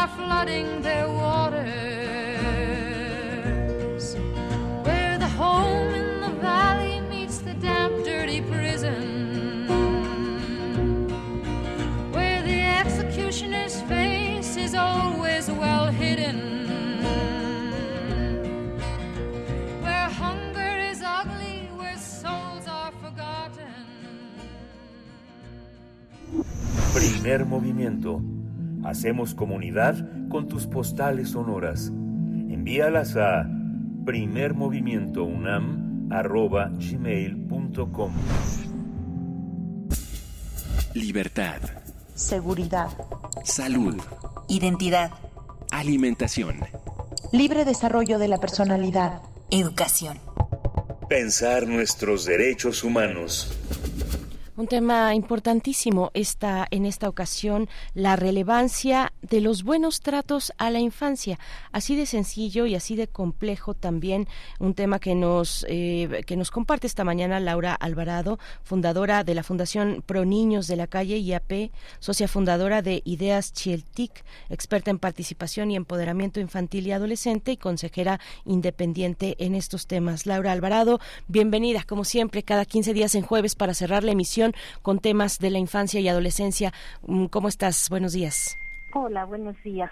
Agradeciendo como siempre tener un espacio donde reflexionar en voz alta con otras personas que también están conmovidas y movilizadas, porque pues, en el contexto actual vemos, ¿no? En medio de la guerra genocida contra Palestina, el sufrimiento de tantos niños, niñas, eh, cotidianamente eh, vemos también la amenaza a la vida, la integridad y el desarrollo de tantos niños, niñas, pues no solamente ahí, sino en el mundo entero, en nuestro entorno mexicano, del mismo modo, pues veo la necesidad y, y agradezco por eso también este espacio de, de reflexión, de ver lo que pasa, pero no solamente como una cuestión en la que podemos ser espectadores, sino dejarnos eh, que nos interpele esta realidad, dejar que nos toque y que nos lleve a asumir alguna tarea, una tarea de, de sanar, de restaurar, de cuidar nuestra humanidad me parece muy muy relevante desde este desde este contexto el poder hablar entonces de los buenos tratos a la infancia porque creo que es ahí donde tenemos una tarea cercana.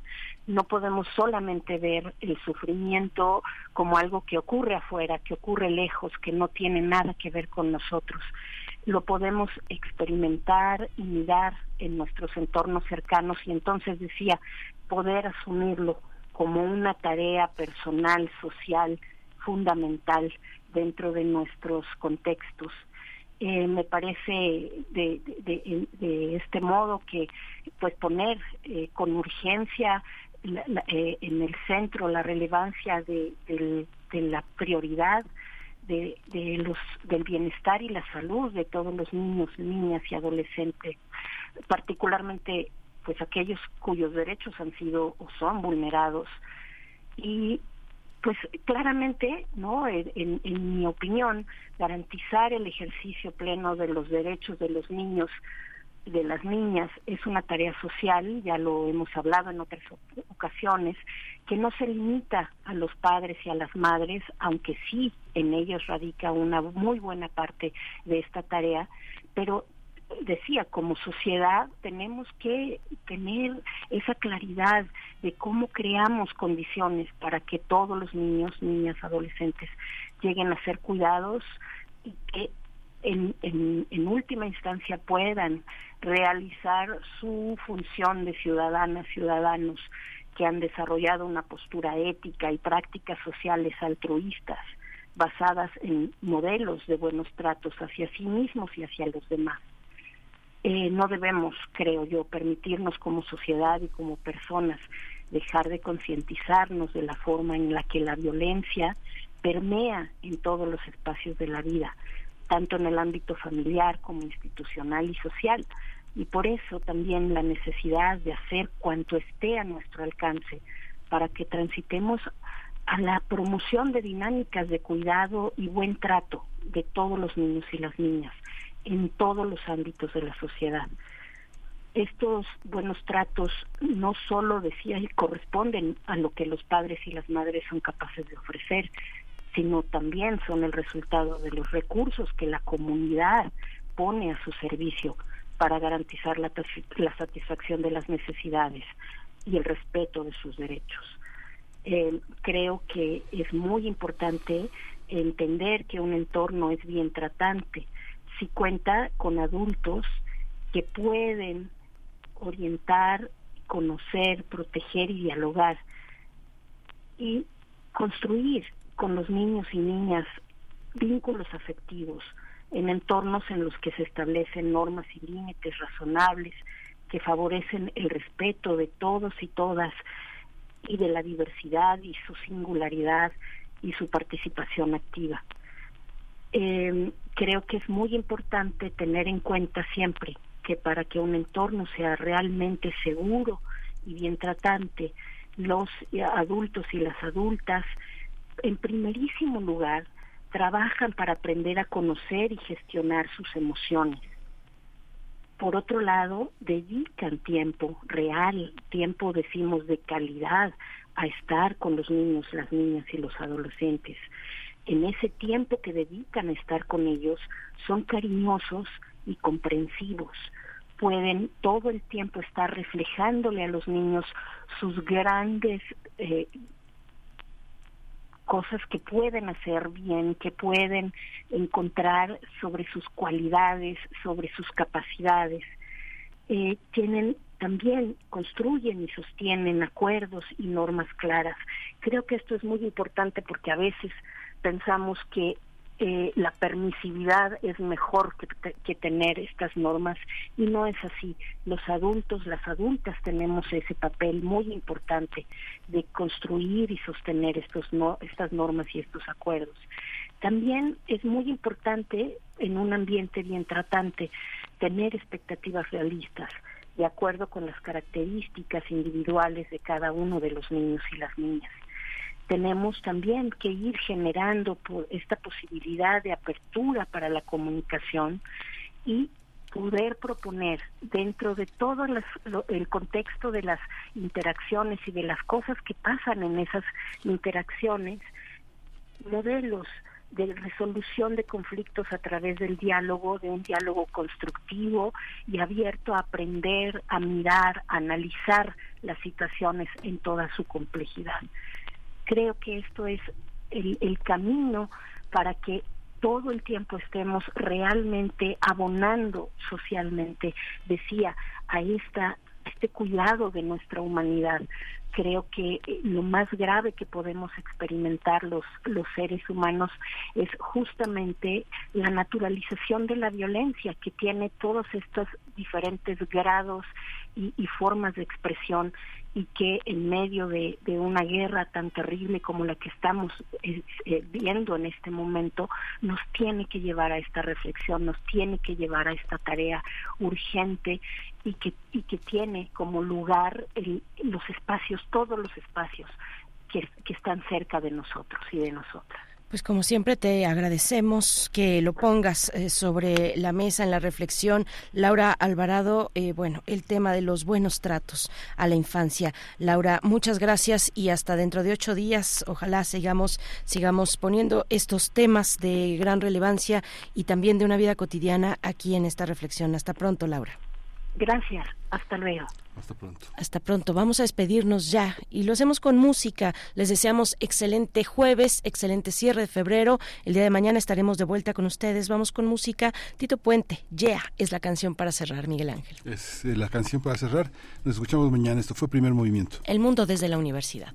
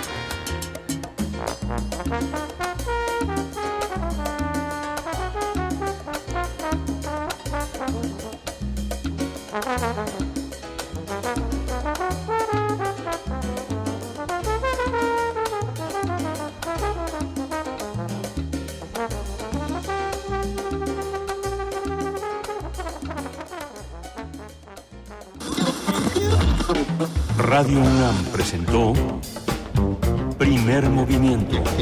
El mundo desde la universidad. Con Berenice Camacho y Miguel Ángel Gemain en la conducción.